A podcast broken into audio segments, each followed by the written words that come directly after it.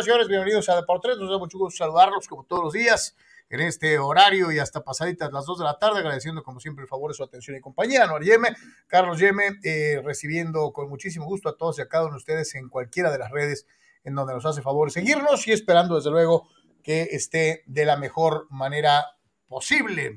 Agradeciendo como todos los días a nuestros queridísimos eh, patrocinadores en Patreon, a todos y a cada uno de ustedes. Gracias por su esfuerzo, por ir más allá del clic y por eh, mantener con vida este esfuerzo de comunicación deportiva totalmente independiente a través de redes sociales. Abrazo grande para todos y cada uno de ustedes. Los que no conocen Patreon, dense una vuelta y tiene la dirección en pantalla www.patreon.com diagonal de por tres.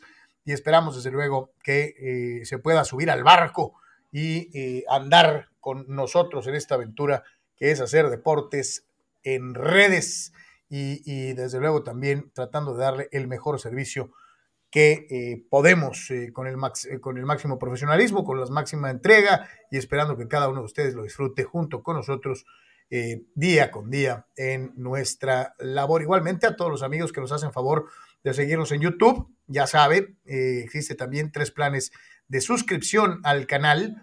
uno de ellos verdaderamente económico, el plan número uno es, es muy barato, pero aunque usted piense que es poca cosa lo que va a pagar, y la realidad es que nos ayuda muchísimo a, los esfuerzos generales para mantener con vida eh, la página, para mantener con vida las redes y eh, comprar equipo, renovar muchas cosas que eh, son necesarias para hacer esta labor todos los días. Igualmente para los amigos de Facebook, ahí está, puedes enviar estrellas, que es un regalo digital que nos ayuda a generar ingresos y mantener, mantener adelante de por tres.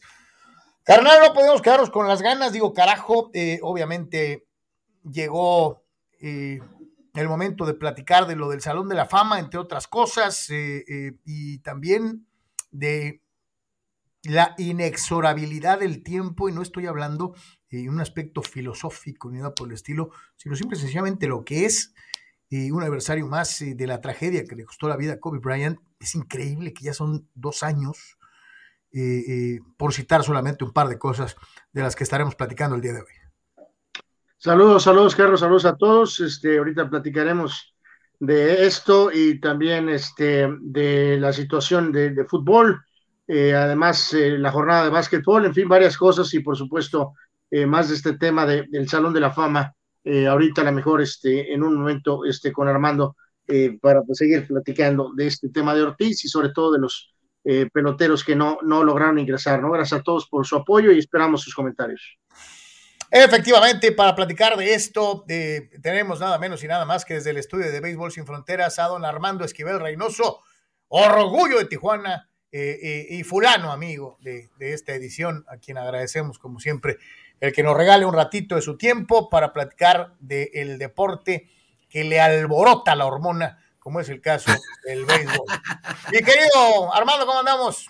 Muchachos, eh, muy, muy contento, muy agradecido por esta invitación para poder hablar un poquito de, béisbol, del Salón de la Fama, de la Serie del Caribe, de los nuevos manejadores en la Liga Mexicana de Béisbol, porque ya termina la, Liga Mexicana del Pacífico y aquí en el en Toros, pues ya sentimos que es nuestro turno, ¿no? Que ya seguimos eh, de, batear nosotros, está todavía la Serie del Caribe, pero cuando termina la serie eh, final de la Liga Mexicana del Pacífico, te da esa, esa sensación de que you're next, seguimos nosotros y viene la Liga Mexicana de Béisbol y ya, ya hemos escuchado algunos movimientos muy interesantes. Saludos, Anuar, saludos, eh, Carlos. Ah, bueno, Anuar lo veo todo, todos los, todas las mañanas, todo al mediodía aquí en Béisbol Sin Fronteras para hablar de, lo que me apasiona. Eh, y como siempre, a la orden para ustedes. ¿eh? Aquí estoy con, siempre con mucho gusto. Mi querido Armando, bueno, pues simple sencillamente y ponerlo. Desde ayer en la tarde platicábamos al darse eh, esa circunstancia de que una lista sale a la luz y solamente alcanza el Salón de los Inmortales uno. Sí. Latino, importantísimo en su desempeño con el equipo de Boston, y a quien por desgracia le toca cargar en el día de su incepción con este, con este malestar de una muy buena, no voy a decir que de la mayoría, no voy a caer en eso, pero sí de una gran porción de eh, el aficionado común el que no se siente experto, y también de muchos que se denominan de esa forma, viendo a varios de los nombres de columnistas, de analistas, en diferentes eh, eh, exposiciones en redes sociales, señalaban que el caso concreto de Barry Bonds es totalmente injusto. Eh, el haberlo llevado al último año de elegibilidad, en donde todos pensábamos hasta ahí iba a llegar el castigo y les iban a dar oportunidad de llegar en su última oportunidad dentro de la boleta de llegar a Cooperstown. Sin embargo, esto no pasó. Eh, y ahorita, digo, al ratito, eh, ahorita que nos contestes la primera exposición, yo te diría, vamos a ver algunos de los twitters con pelos y, señales, ¿no? Con estadísticas en la mano, muchos afirman que es una injusticia y siguen mencionando particularmente el nombre de Bonds. Sí. Eh, eh, qué mala suerte para David que le haya tocado pues tener, tener que pasar a ser noticia de segunda mano porque la noticia de primera mano fue Bones está fuera del Salón de la Fama cuando creo Papi hizo lo necesario para llegar a, a Cooperstown, ¿no? Mira, desde hace, desde la semana pasada con Anwar Yeme aquí en Béisbol Sin Fronteras y quizá desde, yo creo que desde diciembre, habíamos estado tocando el tema del Salón de la Fama eh, y Anwar está de testigo, no me equivoqué.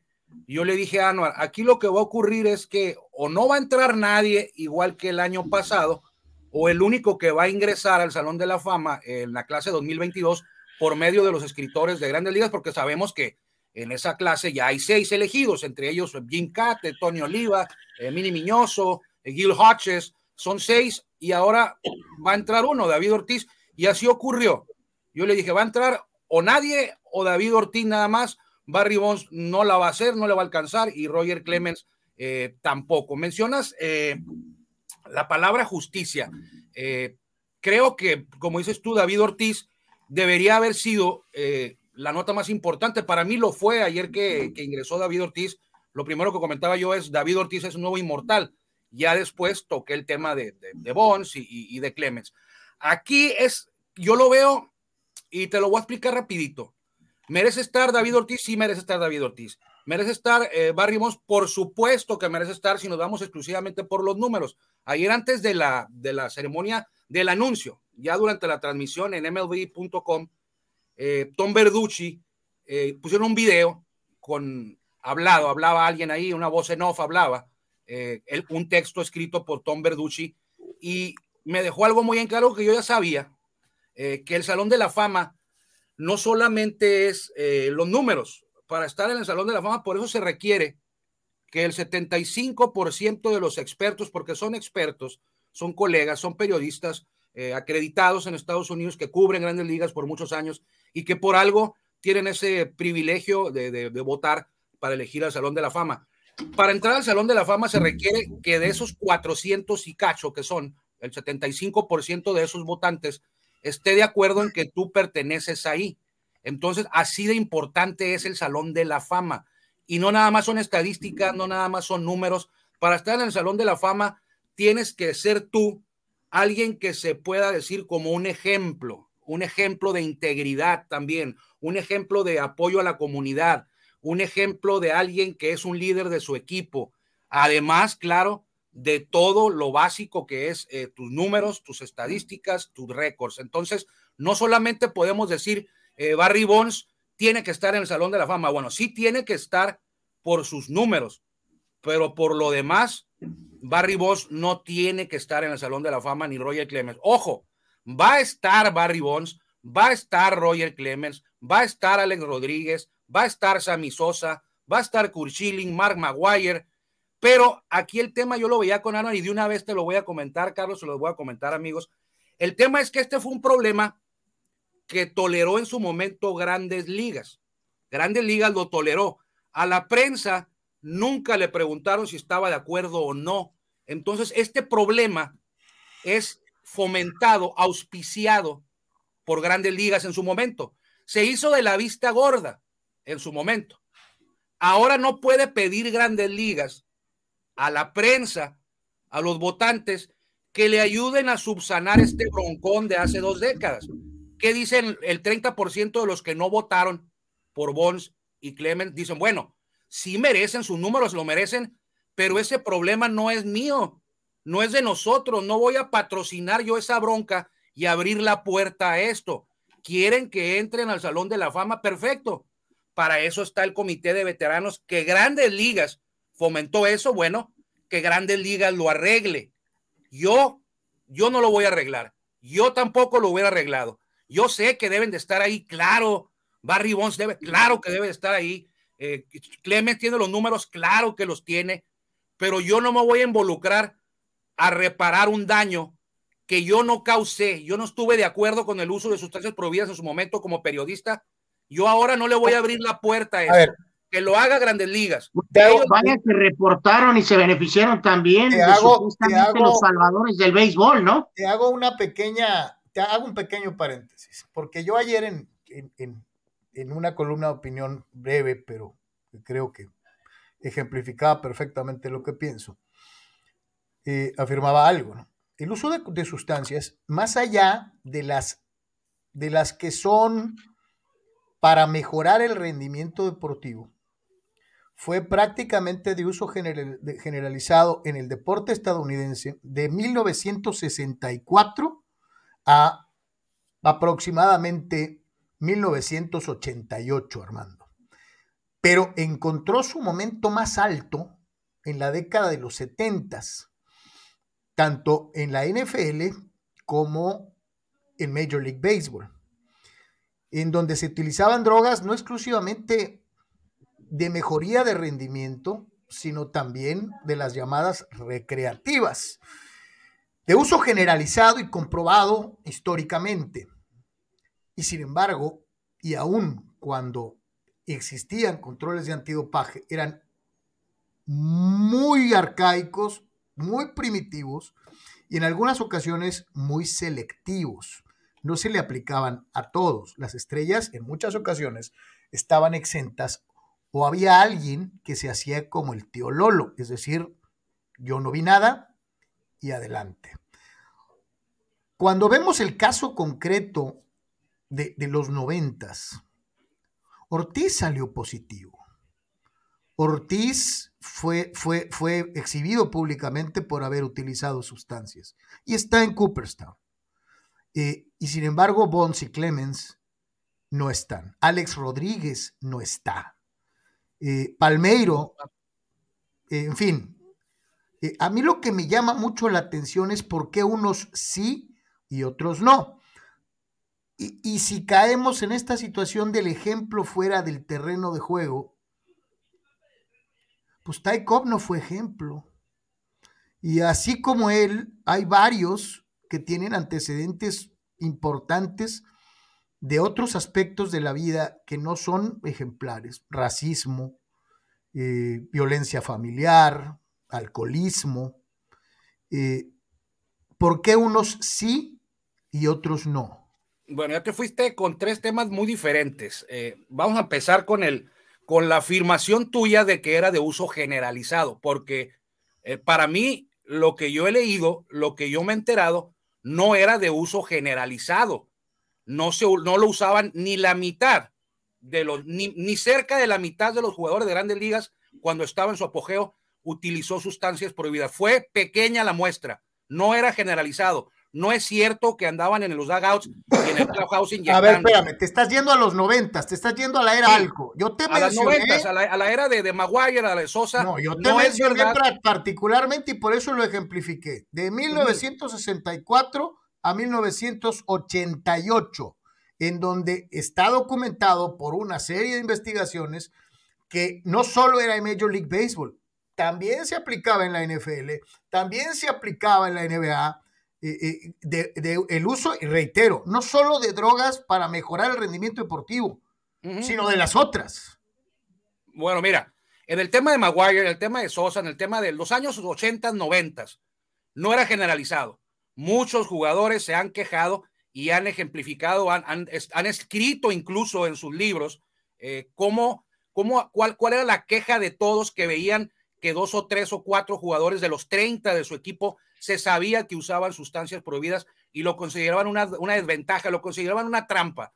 Yo nunca, o sea, los jugadores, eh, los que lo usaban, para, para, no, para no decir nombres, lo hacían a escondidas. O sea, es cierto, la liga tenía los controles antidopaje muy, muy débiles, pero ellos sabían que estaba mal, lo hacían a escondidas. Yo no, yo no, no andaban comprando las sustancias prohibidas en la farmacia Roma o en la Benavides, puede ser algo que ellos contrataban por abajo del agua porque ellos sabían que estaba mal, aunque también sabían que era muy probable que no fueran a tener eh, alguna consecuencia. Pero ellos sabían, los Bonds, los Palmeiro, los Sosa, sabían que no se debería hacer y lo hacían a escondidas, no, no era público, pues, y no era generalizado. Yo, por ejemplo, Glanville, Harold Reynolds, George Foster. George Foster, antes, bueno, claro, antes de morir, porque después de morir, pues no pudo haberlo dicho.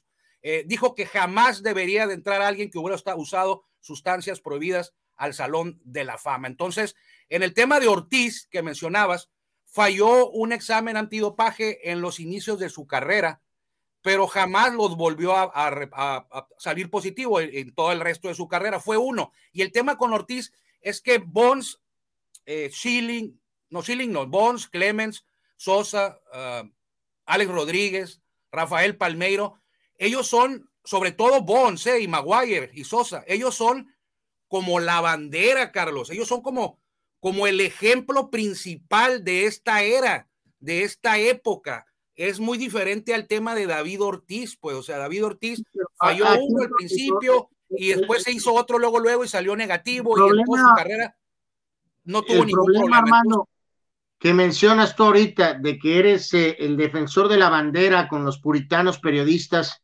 eh, eh, esos puritanos periodistas también se beneficiaron supuestamente de la salvada del béisbol, que sabemos que Maguire y Sosa no salvaron el béisbol, o sea, eso es ridículo.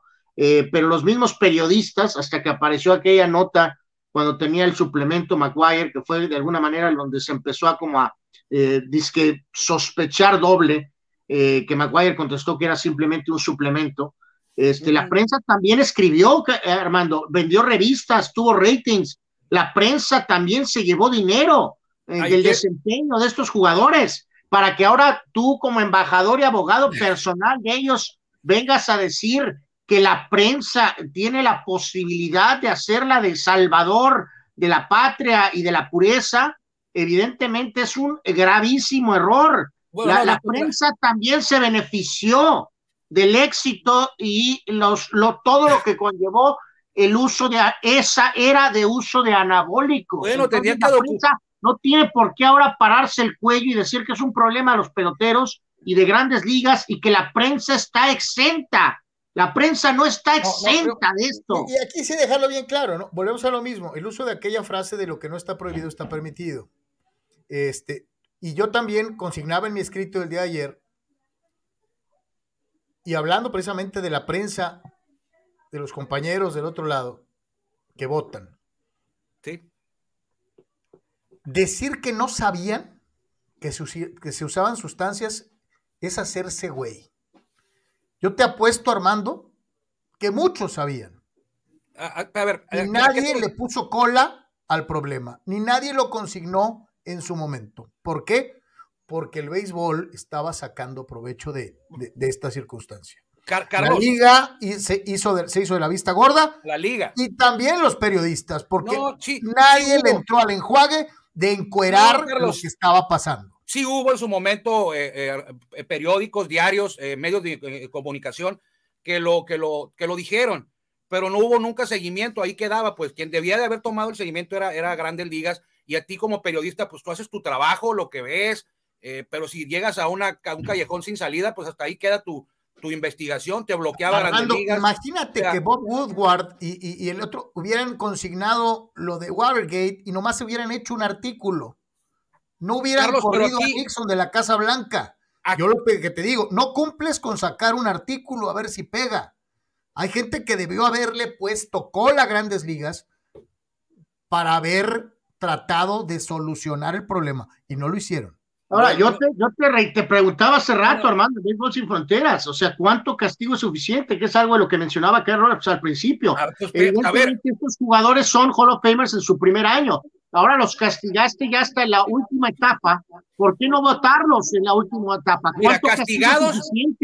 Los quieres, los quieres con látigo, los quieres flagelados. ¿Cuánto castigo es suficiente? ¿Sabes cuál hubiera sido un castigo bueno? Que les hubieran quitado todos sus récords. Ese hubiera sido un castigo. O ponerles el asterisco famoso.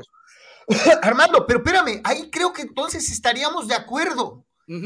Marcas obtenidas en la era esteroides llevan asterisco, pero también se hacen de la vista gorda y, ah, no, no llevan asterisco, son récords, no. Mira, aquí el tema, el tema es que, no, que no se nos no, hay que confundirnos, muchachos. Miren, aquí no es de, ay, vamos a ver, la prensa tuvo cierta corresponsabilidad, a lo mejor sí, eh, pero aquí estos señores hicieron trampa.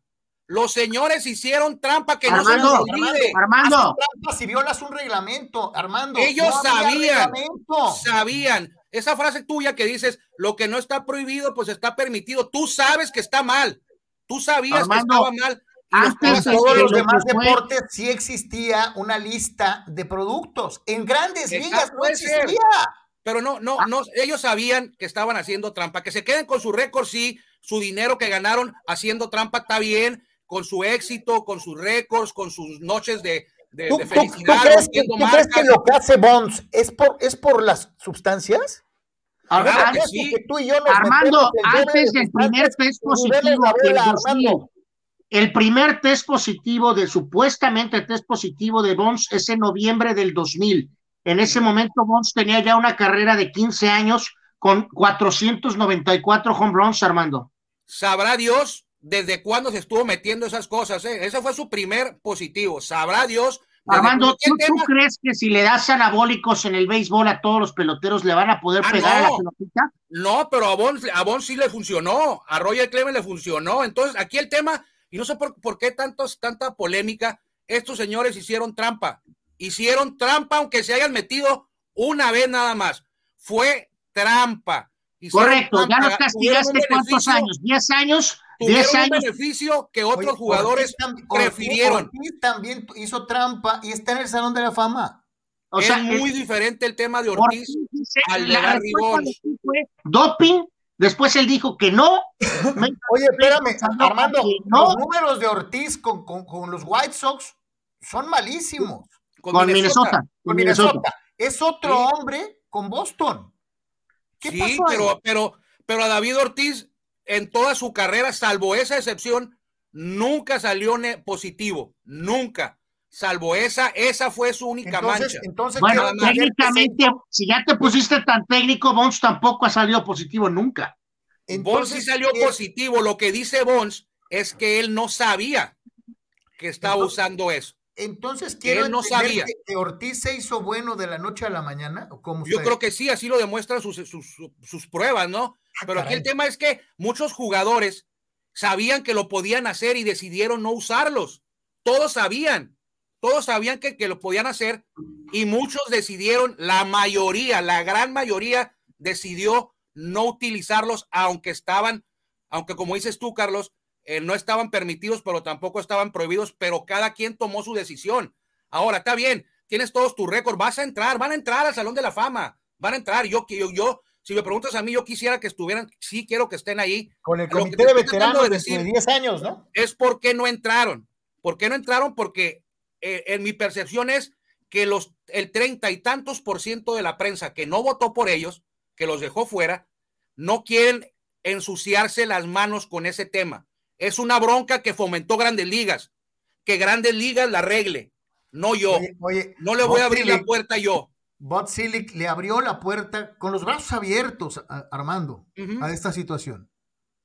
Ahora que le abra la puerta, Grandes Ligas a todos ellos. Ahora, es muy probable que no, no entren todos, ¿eh? O sea, creo que Bonds y Clemens iban a entrar eventualmente algún día con el comité de veteranos punto 14 Ah, en el caso de, de, Sosa, no sé si va a entrar, ni Palmeiro tampoco. Sosa. Eh, Maguire, tal vez. Samuel Sosa Peralta, yo te digo algo, Sammy Sosa merece entrar. Claro que sí.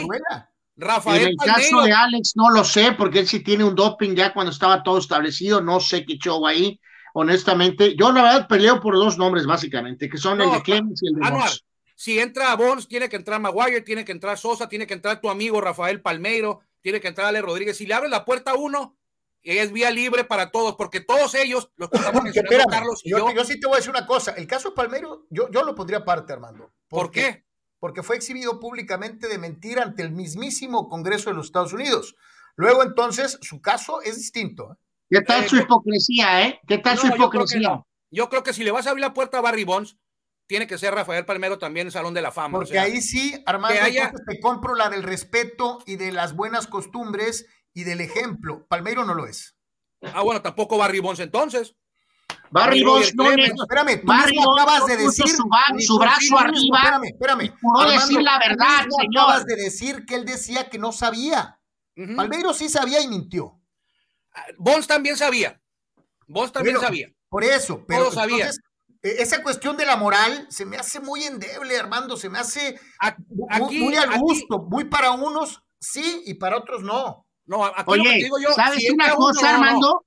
Me encanta tu deporte. El ganador de siete Cy Youngs no puede entrar.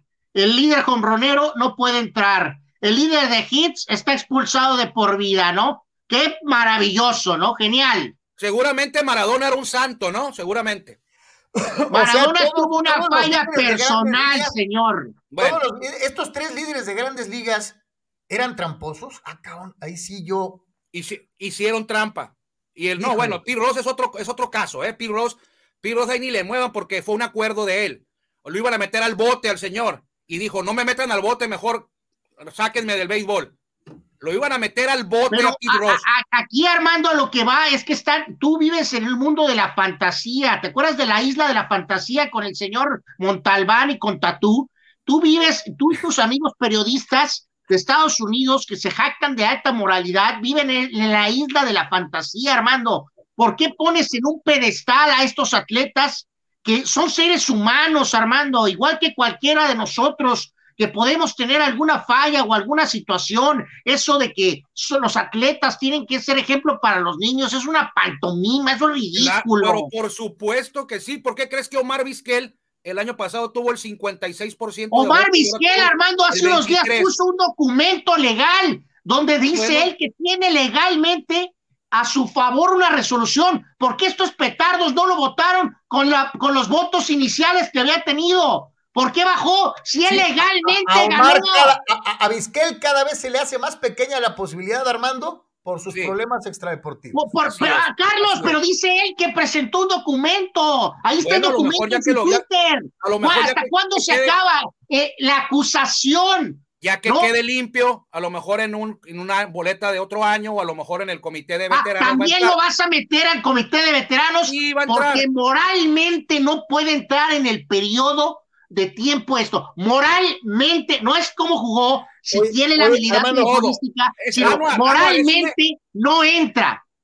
El Salón de la Fama no es el, no es el periódico moral de la primaria Miguel Hidalgo, ¿eh? es, es el Salón de la Fama de béisbol y solamente entra ahí quien tenga los números principalmente y luego que Armando, de acuerdo a tu alta moral, te hago una pregunta. ¿Debería el Salón de la Fama hacer toda una, eh, del fútbol americano, hacer toda una ceremonia y expulsar a O.J. Simpson? Yo creo que sí. Yo creo que sí. ¿Pero por qué? El, señor ingresó al Salón de la Fama, es, no tenía nada. O sea, es un ejemplo, O.J. Simpson, para la gente, para los niños que van a empezar a jugar fútbol americano, O.J. Simpson. Pues, en el periodo de su carrera sí lo fue. ¿Sacaron a Roberto Alomar del Salón de la Fama? No, no lo sacaron, ¿no? ¿No? ¿No? Bueno, tuvo un incidente terrible, ¿no? Escupirle en la cara a una no, no, no, no, después, hace poquito que lo acusaron de, violación o de acoso sexual y lo retiraron de todos lados, creo que del Salón de la Fama también. Ay, Dios mío. Entonces, eh, a ver, estoy pensando en alguna gran persona que debe, que no tiene los números, pero a lo mejor deberíamos de considerarlo para el Salón de la Fama, porque es la Madre Teresa. Mira, Carlos, Carlos, Carlos hace rato mencionó a Ty Cobb eh, racismo, comprobado, es cierto, pero cuando Ty Cobb, cuando Ty Cobb, eh, tuvo esos temas de racismo cuando él jugaba, era algo normal, era algo normal en esos años. Todavía ni debutaba Jackie Robinson. Cuando Taiko entra al Salón de la Fama, era algo normal todavía. Cuando empezaron a utilizar los anabólicos era una práctica normal. Oh, eh, te, voy a, decir, Armando, básicamente, el consumo, por ejemplo, de, un, de un alcaloide como la cocaína era de uso generalizado, se anunciaba en revistas y libros durante la primera mitad del siglo XX. Armando, ¿Dónde están tus acusaciones al glorioso equipo de los 86 que destruyeron un avión? Tú bien sabes que había cocaína en ese avión. ¿Qué hacemos con todos esos jugadores? ¿Les quitamos los títulos? ¿Les quitamos sus números? ¿Los deportamos del país? Porque destruyeron un avión y iban todos cocos. ¿Cuántos de ellos, de esos están en el avión, están en el Salón de la Fama? ¿Dwight Gooden? No. ¿Mookie Wilson? No. No, no, no, pero ya ahorita Carlos te habló, ya, ya, ya planteamos un tema, ya, ok, el Salón de la Fama es acá, pero ¿cómo recordamos a ese equipo del 86? Es uno de mis equipos favoritos de todos los tiempos. Acepto sus errores, acepto en el tiempo que vivían, son expuestos a semejante situación, es difícil. No todos andan en un caballo blanco como tú, Armando, y como tus amigos periodistas de Estados Unidos que se jactan de ser de alta moralidad los piratas de Pittsburgh de los 80, de la Cobra Uy, han de haber sido los angelitos esos, de ¿eh? Stargell, de Mike Isler, de, de Kente Culve, de todos ellos, estuvieron en una investigación federal porque vendían, distribuían cocaína ahí en el clubhouse. En los ¿Y cómo recuerdas tú a ese equipo ahorita? ¿Cómo recuerdas al, al gran Pa Willie Stargell? ¿Cómo lo recuerda el béisbol? Tú y tus amigos de Mazatlán y Culiacán y de Nebraska. Uy, Willie Stargell, gran papá Willie Stargell. Así lo recuerdan. ¿Te acuerdas lo que te dije de la época? En los 70 sí, pero esos son personajes de culto. Todo el mundo le hacía a cosas raras. Y son personajes de culto, son equipos que se quedaron como esos piratas, esos Mets del 86, que no es broma, ¿eh? Destrozaron por dentro un avión cuando venían que quedaron campeones de la Liga Nacional en el 86, creo. Le ganaron no hay nada que el dinero no pueda arreglar. Le ganaron a Houston en el Astrodomo y se regresaron a Nueva York después del juego tomando. Hicieron un. destrozaron por dentro el avión en el que viajaron un charter de regreso. ¿Y me encantaría una película en la cual pudiera poner la mente de Armando Esquivel en el cuerpo de Darrell Strawberry o de Doug Gooden, a ver si podría decir que no a todas las tentaciones, ¿eh? Quisiera ver eso. Armando, escribía, escribía Kendall Baker, que es un columnista beisbolero, que David Ortiz tiene un OVP de 380 en su carrera. Sí. Si tú conviertes los 762 home runs de Bonds en outs, el OVP de Bonds es de 384. Sí, sí, sí. sí. O sea, así de, de bueno, quítale los home runs. Así de bueno era Bonds. Sin sus yo siento que, yo siento que el béisbol se, se, hace mucho daño, Armando, con este tipo de cosas. No, más daño le hicieron eh, a estos, estos tipos que hicieron trampa. Más daño le hicieron, por eso seguimos, por eso seguimos hablando de esto. Y yo, yo no estoy de acuerdo, yo estuve de acuerdo, yo, yo no, no es que esté contento, pero porque sé que van a entrar, sé que van a entrar, pero sí, sí me gustó eh, que ayer no hubieran entrado, que lo haga el comité de veteranos, porque los señores... A mí eh, se me hace se nos, se nos, pierde la, se nos pierde lo principal, lo principal. Eh, hicieron trampa. A mí se me hace que son más papistas que el Papa, y yo sí se la compro a Anuar, el término y la frasecita de también se beneficiaron, y, la que yo te dije. Cuando pudieron consignarlo, los señores periodistas se quedaron callados. Hay una historia, ¿cómo consideran Armando Carlos? ¿Cómo consideran Armando ahorita el amigo este que puso el dedo de los eh, vibradores y de los tambos de basura. ¿Cómo lo consideras tú? ¿Qué, palabra le das? Al, que, al, señor de los, el, pitcher de los Astros que luego se fue a Atléticos. Así es. ¿Cuál es el término que usas para referirte a él? El que uso yo. Valiente. No, no, no, no, no, no, no. No, ah, bueno, ok, cierto. como tú eres capitán pureza, tú eres el capitán si le preguntas a los del equipo, van a decir que es, sí. que es un soplón. Hay una historia. yo concuerdo, yo concuerdo con Armando que el tipo fue pues, valiente, ¿no? hay, una historia que dice que Bonds empieza a palpar que hay algo raro con Maguire y luego obviamente em, explota con Sosa. Aunque digo, las acusaciones para Maguire vienen desde Oakland, este, prácticamente 10 años atrás, ¿no? Este, pero a lo que voy es de que Los Bash Brothers usaban sustancias desde antes, de mucho antes. A lo que voy aquí es que Bones ve 98 y ve que estos compas son coronados como héroes y eso es lo que empieza a meter en su mente el hecho de, bueno, pues si estos, estos lo están haciendo y les están festejando y están sacando ventaja, ¿por qué yo no podría explorar tal vez un poco con esa situación? O sea, mi punto es que la resolución, Armando, tendría que haber sido mucho más clara de que eh, cuando pudo salir el mentado Mitchell Report, pudo haber sido un momento oportuno de decir lo que me indicas, no estaba en el reglamento, no es algo que esté bien, pero es algo que sucedió durante una época, a partir de aquí hay una línea, y entonces es, obvio que ya, o sea, no, no, podemos seguir atorados no, en, una época en la cual estás sancionando algo que no estaba en la lista de. Es que, tú lo haces con todos ustedes, lo dejan, lo ponen a la mesa como si fuera algo normalito, no era normalito. Es que, espérame, eh, Armando, es que no era culpa de los peloteros en el reglamento no existía esta Por eso, yo sé que no existía en el reglamento, no estaba, pero sabías que no lo tenías que hacer y lo hacían unos cuantos nada más. Sabían que no se, no se debía de hacer y lo hacían bueno, para 100 peloteros, alrededor de ciento y pico tampoco son, son tres. ¿eh? tomaron una ventaja sobre los que no lo usaban.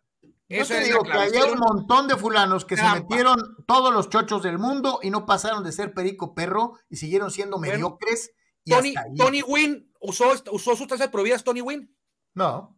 ¿Qué números hubiera tenido Tony Wynn se las hubiera usado? A ver, a ver, a ver, a ver, a ver, a ver, espérame. Espérame, era un bateador de contacto.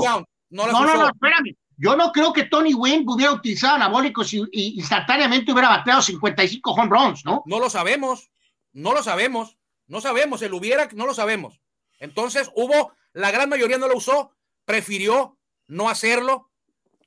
Y los que lo hicieron ahora, dentro de esa gran mayoría también hubo un montón de fulanos que se metieron hasta hacks y no, lo hicieron. pasaron de ser lo mismo, peloteros mediocres, medianos. Qué bueno, Armando, es que ese es el tema. ¿Qué hacemos con todos los que usaron cocaína en los ochentas? ¿Qué hacemos con ellos?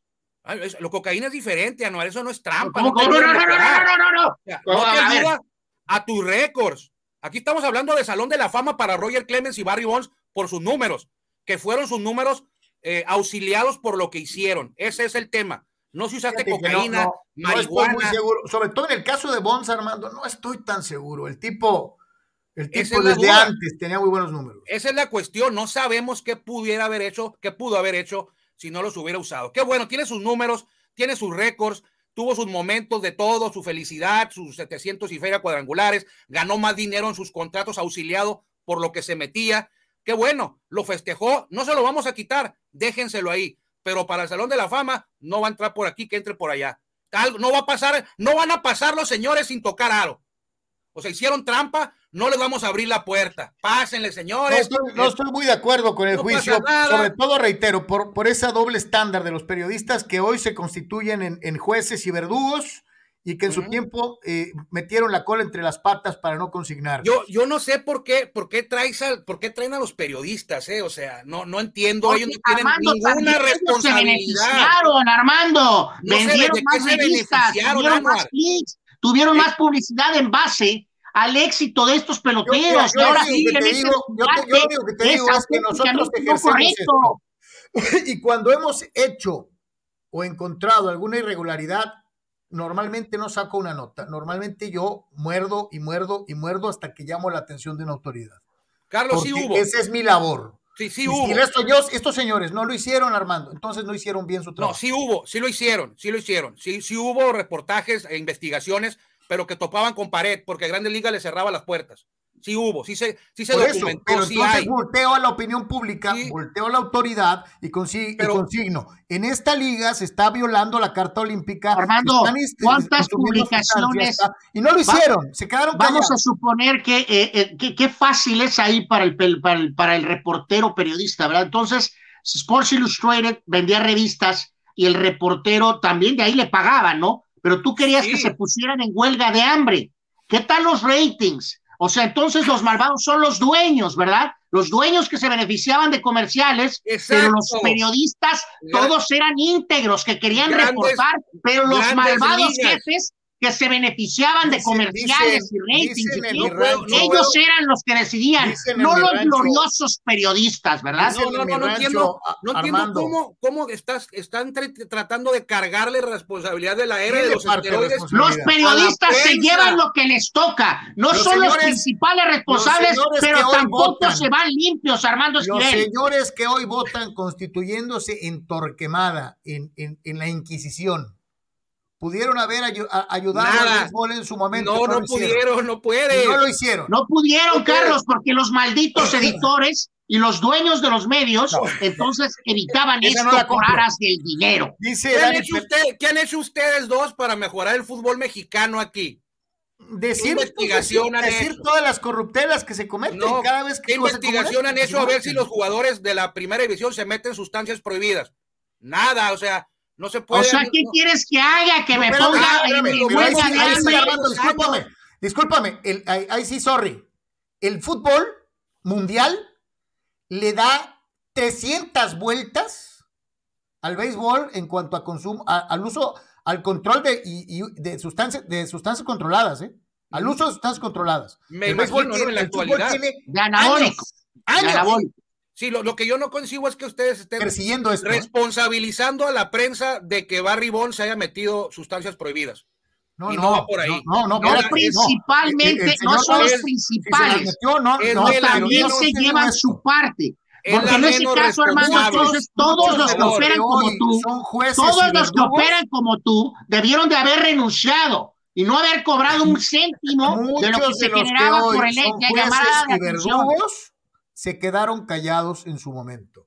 Dice Dani Pérez Vega, concuerdo con el análisis de Carlos sobre lo de Bonds, son una farsa los miembros de la prensa que deciden no darle el voto.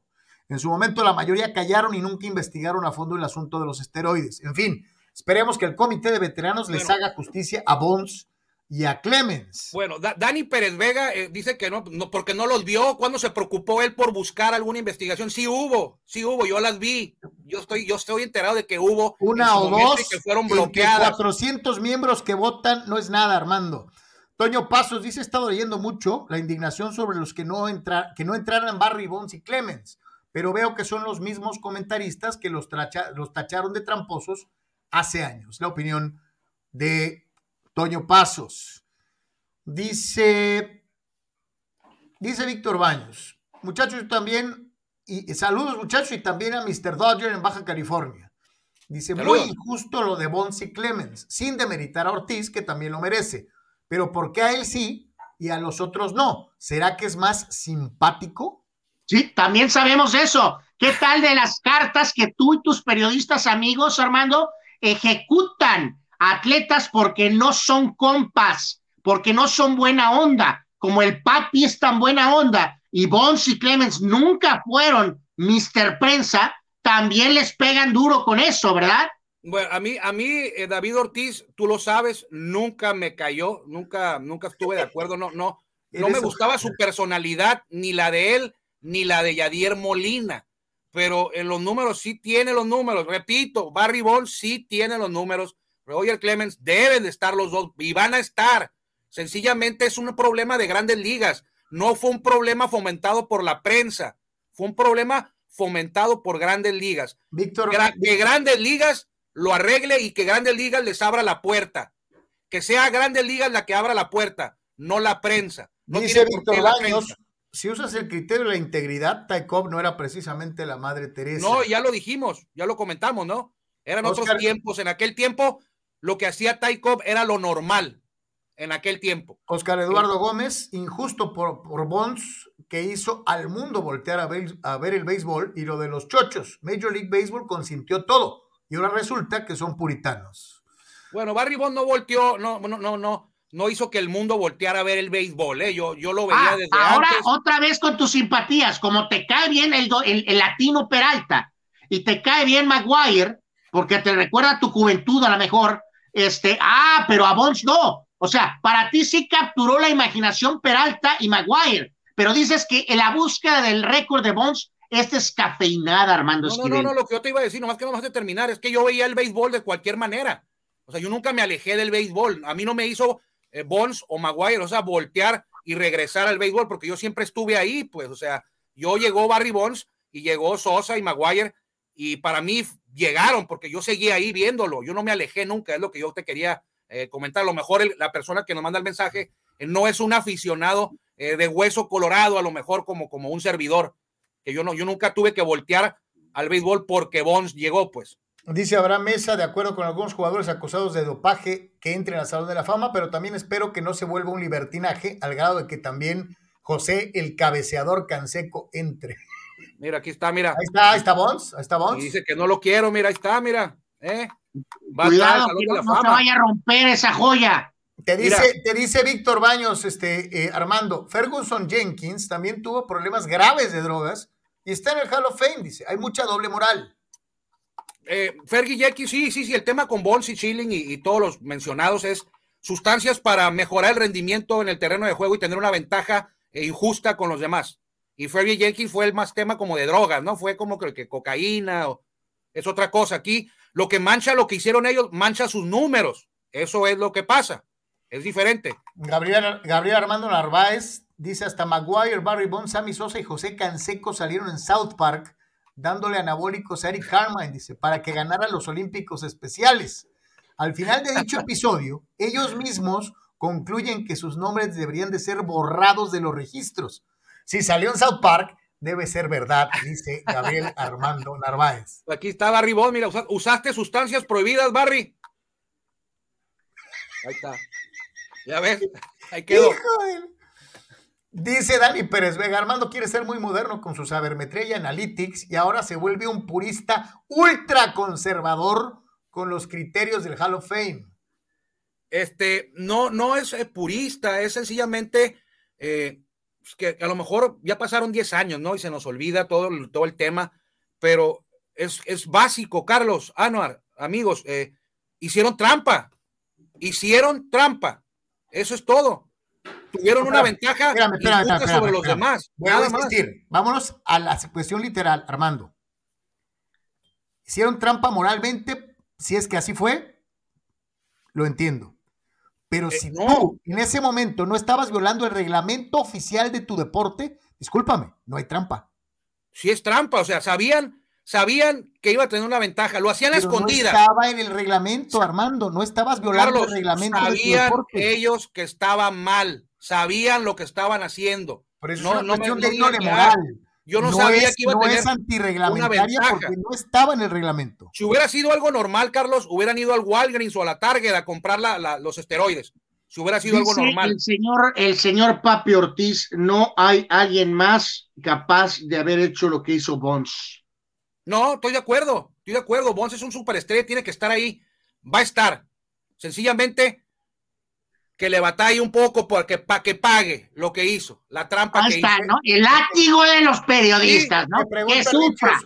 Hizo trampa. Te pregunta, ¿qué es más fuerte, anabólicos o el caso Rose? Ay, ay, ay. Bueno, mira, los números de Rose no hay prueba de que hayan sido beneficiados por alguna sustancia extra. Sus números se supone que son legales, legales entre comillas. Los de Bonds también son legales, ahí están, no se los han quitado. Pero lo de Rose fue que apostó en un juego donde él estaba involucrado y lo grave es, no apostó a su favor, apostó en contra. O sea, apostó, que su equipo al que él dirigía iba a perder. Si una cosa hubiera sido que tú le apostaras a tu equipo que va a ganar, ¿no? Pues normal, haces lo que, lo que tienes que hacer para que tu equipo gane pero aquí apostó a perder. Los números de Rose deben ser, hasta donde yo sé, eh, legales todos. Nunca tuvo problemas con el uso de sustancias eh, no permitidas o, no avaladas o como quieran llamarle, porque eso de prohibidas no les gusta a ustedes. Dos, eh, y lo de Bonds, siempre va a estar la duda, por eso mencionan el asterisco, siempre va a estar la duda. qué, bueno que utilizaste la acepción correcta, Armando. Correcta, porque esa es la acepción correcta. Sí. Ilegales. Porque prohibidas no, porque el reglamento no las prohibía. No estaban ilegales, estamos de acuerdo. Aunque sabía, aunque lo sabían que no las debían de usar. Sí sabían. Sí lo sabían. Por eso lo negaban. Por eso cuando les preguntaban, lo negaban. Si hubiera sido algo permitido, hubieran dicho, ah, sí, sí lo usé, pues está permitido. Pero cuando siempre que les preguntaban, ellos mismos decían, no, yo no usé. ¿Por qué decían eso? ¿Por qué lo decían? Channel dice que qué despapalle traemos, entonces quiere decir que los Yem están de acuerdo con el dopaje, ¿no? Sí, pues los, Yem están de acuerdo con el dopaje, son ahora. Pero tampoco nos cortamos las venas, este, eh, como los periodistas estadounidenses que sabían del uso de, de, sustancias y se hacían de la boca chiquita. Víctor Baños dice, entonces los astros que hicieron trampa también de, los deben de suspenderles o haberles quitado el título. Así debió haber ocurrido, ¿eh? con la moralidad, dice Víctor Baños. Así debió haber ocurrido ahí. Ahí nunca estuve de acuerdo en que hayan salido eh, bien librados todos los peloteros que se beneficiaron. Eh, pero bueno, así lo vio el comisionado, tuvo que usar esa, esa medida para poder llegar al fondo de la verdad, sacar la verdad, porque los jugadores no hubieran hablado, entonces les dio inmunidad a cambio de que le ofrecieran la información. Entonces así, así ocurrió ahí, pero muy orondos, ¿no? muy orondos con el campeonato, con los anillos, con todo. Pero bueno. Oye, Raúl, Raúl dice, saludos a los egresados de la, de la primaria Miguel Hidalgo. o de la Cuauhtémoc, hombre, o, de la, o del pensador mexicano, o del, o del también. Oye, o sea que dentro de 10 años tú, Carlos, va a pasar el tiempo, va a estar en el Salón de la Fama José Altuve y vas a decir que, que estaba permitido robar señales también que entre. No, espérame, es que también ahí, ahí estamos usando mal el lenguaje, eh, eh, Armando. El robo de señales existe desde 1890 y tantos cuando se empezó el béisbol. O sea, el robo de señales como tal ah, existe desde que empezó este deporte. Todavía lo puedes hacer, pero si lo haces con la ayuda de la tecnología, es otra cosa. ah, por eso te digo, ahí creo que tenemos que ser muy cuidadosos en cómo manejamos el lenguaje. ¿Te acuerdas? ¿Te acuerdas de aquel? Te debes de acordar también, Anuar, The Shot Hurt Round the World. ¿Te acuerdas? Sí, sí, sí, sí. Del señor Thompson, allá que jugaba con los gigantes y le pegó un cuadrangular a Ralph Branca en el Polo Grounds. Pues estaba, ese, ese jonrón fue a picheo avisado. Los gigantes de, de Lip Durocher, él era el manejador, eh, tenían un, un miralejos tipo telescopio atrás de la barra. En la pizarra, en la pizarra. Ahí estaba el clubhouse y ahí tenían un, un botón, le aplastaban y sonaba en el bullpen de los gigantes de Nueva York y estaba un jugador con un periódico sentado. Cuando lo abría era recta. Robaban señales, robaron señales para ganar ese juego con el Hermano, estás hablando del Polo Grounds, estás hablando de los 30, de los 20. Fue en el 51 ese, ese juego. los, ajá. los Dyers jugaron allá hasta el 56 o 57, de hecho ahí debuta Jackie Robinson. En esos gigantes jugaba eh, ¿cómo se llama? Willie Mays. En ese parque hizo la famosa atrapada de, en la Serie Mundial Willie Mays en el Polo Grounds, que luego un año ahí jugaron los Mets cuando regresaron en el 69, pero luego lo tiraron el, Polo Grounds. Exactamente. Es uno de esos parques de pelota de la zona que, son muy recordados por, por cómo eran, ¿no? Pepe Vázquez dice, eh, eh, el ejemplo es tu casa, dice, es tu casa, de tu padre, no los jugadores. Aparte, Big Papi estaba en el reporte incluido desde 2003. Es decir, que los ejemplos están en casa, no en las canchas de juego, dice Pepe Vázquez. y, para nuestro amigo que señaló, ya para que quede bien claro, este, señalamos que no era lo ideal, evidentemente, el que se utilizaran estas sustancias, que es a lo que Armando dice que claramente sabían. Pero al no estar en el reglamento, es una corriente que sucedió durante algún tiempo Finalmente Major League Baseball puso disposiciones para ello y entonces ahí es donde entra el ejemplo de Alex Rodríguez, que sí salió otra vez positivo ya cuando estaban instituidas esas reglas. Entonces, claro que no estamos eh, a favor de que se haya utilizado eso, pero al no estar regulado y que fue una práctica eh, que se utilizó durante ese lapso de esos años, no podemos ahora simplemente juzgar y acabar con todos esos peloteros eh, porque sí, porque no son ni, role models, ¿no? Ni tampoco tenemos que por abrirle la puerta al Salón de la Fama. Este, híjole, es que son como 7428, este, gracias a todos, este, por entrarle y con su opinión y todo, este, pero son, son Bueno, nada más aquí en esta recta final, Armando, aprovechar eh, para que clarifiques tu declaración en Béisbol Sin Fronteras en el sentido de que Charros de Jalisco no es favorito y no tiene ninguna obligación de ser campeón en un torneo que tiene a los astronautas de no sé dónde y a los no sé qué de dónde, no sé. Eh, entonces, los charros no son favoritos no tienen ninguna obligación, ¿verdad? No, espérate, espérate, espérate. Yo dije que no son favoritos porque no son favoritos. Que no tengan alguna obligación es otra cosa. O sea, favoritos no lo son. Favoritos es el anfitrión, son los de República Dominicana, los gigantes del Cibao que van por segunda ocasión apenas a una serie del Caribe, un país en el que ha sido dominado por las águilas cebaeñas, los tigres del Licey. Bueno, ahora van los gigantes del Cibao a representar a, Dominicana, se va a jugar en Santo Domingo. Seguramente por ahí andará Big Papi eh, cerca de ahí y tu amigo Pedro Martínez, eh, que hace poco cumplió años, Don Zimmer, por cierto. Eh, sí, ayer ahí estaba colgado el, el señor este Martínez colgado de Big Papi, ¿no? Pero bueno. Sí, pero era la, era la casa de David Ortiz, porque si hubiera sido la casa de Pedro Martínez, si hubieran escuchado los gallos atrás, porque tiene un, un gallinero a un ladito de la ventana el señor Pedro Martínez.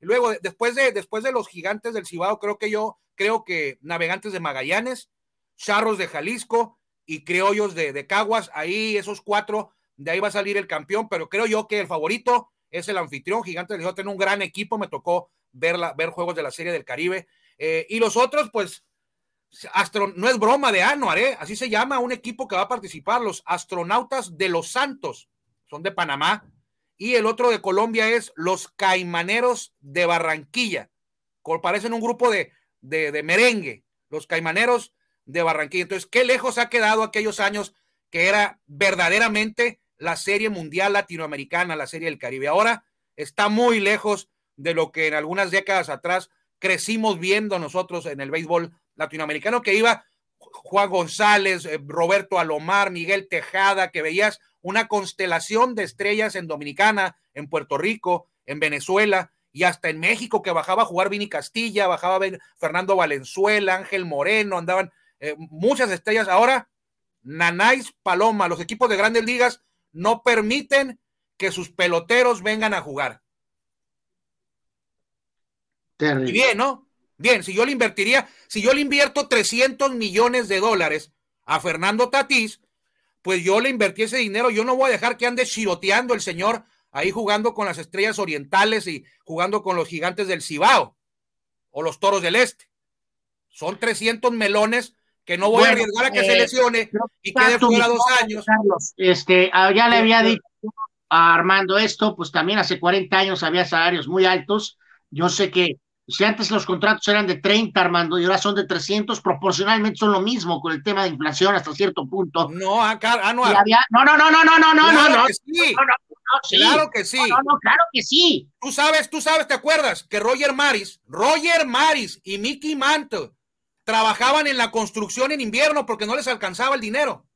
Trabaj no, no, pues, bueno, eso es todavía más para atrás, eso es todavía ah, más para atrás. Ah, bueno. Por eso dije ochenteros, noventeros, también había esa situación de que eh, algunos veteranos, ah, sobre todo prospectos muy fuertes, eh, sí tenían esa situación de que se evaluaba, se evaluaba mejor, eh, se valoraba más el que se foguearan, que jugaran al, a la al potencial riesgo de lesión, ¿no? Oye, Ahora, si Grandes Ligas no deja que sus jugadores participen en el Clásico Mundial de Béisbol, que es su torneo, les ponen trabas para participar en un torneo que es de ellos, yo, yo, lo, yo, lo, dije hace un par de días, el béisbol se, se, de una manera espantosa, ¿no? Sí, cuida de su negocio, o sea, tú no vas a ver, tú no vas a permitir que Leonel Messi ande jugando con, con los chapulineros de Zapotlanejo, ¿verdad?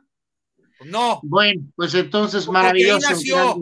la tiranía de grandes ligas, ¿no? Grandes ligas, ahí es el campeón del mundo, ¿no? The World Series. Bueno, Raúl, entiende, entiende esto de esta manera. Saludos, carnales. ¿Hicieron trampa cuando la trampa no era trampa? Así es. Ah, ya cambió todo el discurso. Te robaron, pero pues el robar está bien. No pasa nada. Eh, dice Alejandro Moreno, saludos al buen Paupa, buenas tardes, caballeros. Saludos, señor, saludos, Alejandro. Toño Pasos, aquella época en la que en la serie del Caribe también venían los tramposos de grandes ligas. También venían también venían, son tramposos y venían. Eh, dice Dani Pérez Vega, armando en modo muralla el día de hoy. No, es lo que es nada Ahí la tiene atrás, ahí la tiene atrás, mira, ahí se ve. Sí, ahí está la muralla, la muralla china, mira. Y la casaca de los, de mis poderosísimos Olmecas de Tabasco. Ahí están atrás. Dice, pregunta Tito 691, ¿qué tanto le pasó factura a Barry Bond ser un hígado contra la prensa? Saludos al gran Paupa. no tiene, no tiene, han entrado uno, han entrado hígados al Salón de la Fama, ¿eh? varios, hay varios hígados en el Salón de la Fama. Cuando los números son eh, contundentes, aunque seas un hígado, vas a entrar. Aquí el tema es otro. El tema es otro. Van a entrar, pero, pero va a ser Grandes Ligas quien los va a meter. No se preocupen quienes están muriendo y rompiéndose las venas ahorita y las vestiduras porque no entró. Van a ingresar en el comité de veteranos, por ahí van a entrar, yo se los garantizo. Grandes Ligas fue responsable de esto, Grandes Ligas los tiene que meter Grandes Ligas. No, no tiene por qué haber alguien más abriendo la puerta al cocinero que hizo Grandes Ligas en los noventas. Entonces, por ahí va, todo. Te, teníamos este para un ratito y ya te echaste pues este, pues la hora y todavía se quedaron como 400 preguntas ahí, pero bueno. Yo, tengo un este programa de radio por ahí que me esperen.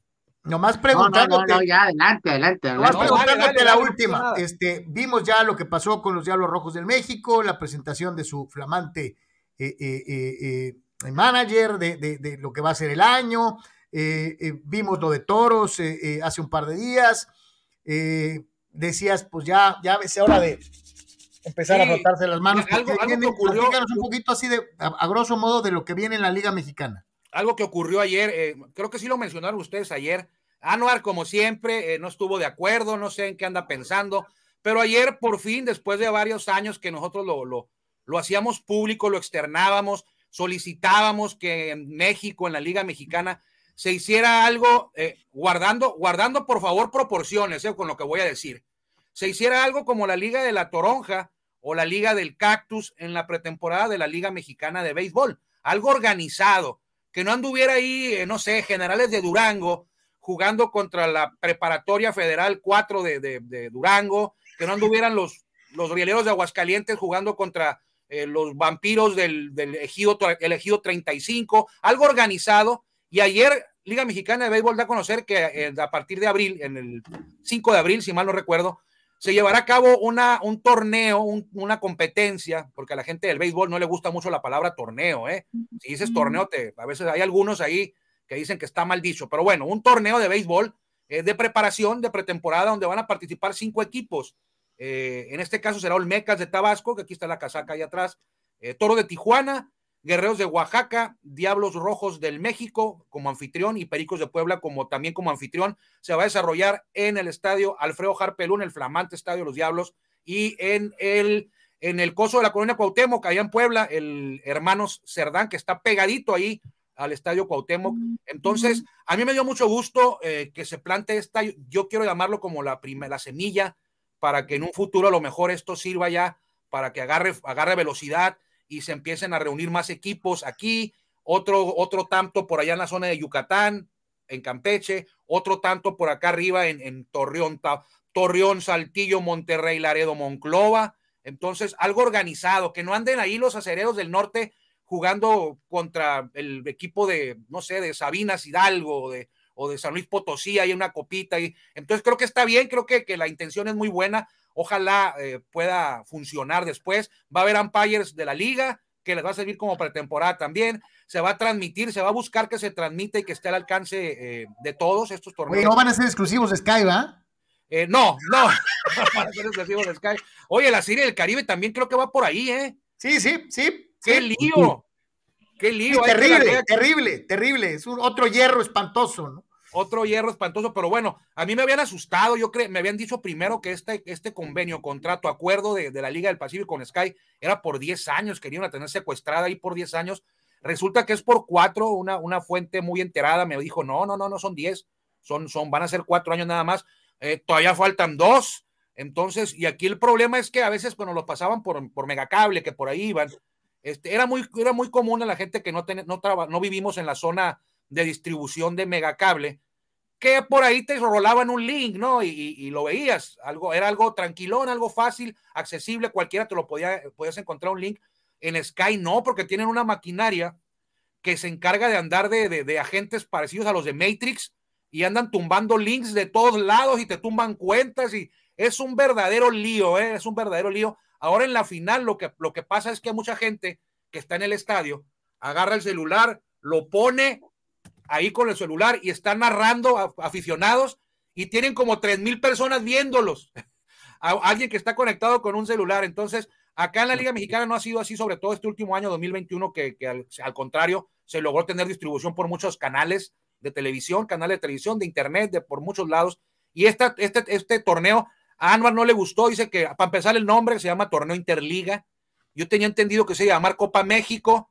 Al final de cuentas se toma la decisión de que se llame Torneo. Lo gacho es, eh, eh, Armando, que esos dos nombres ya fueron usados en su momento por la Liga MX y el fútbol. Sí, o sea, eh, ya que son tan hábiles para copiar, le pudieron haber puesto la liga de, la manzana. La liga de la manzana, la liga del nopal. La liga del nopal, sí.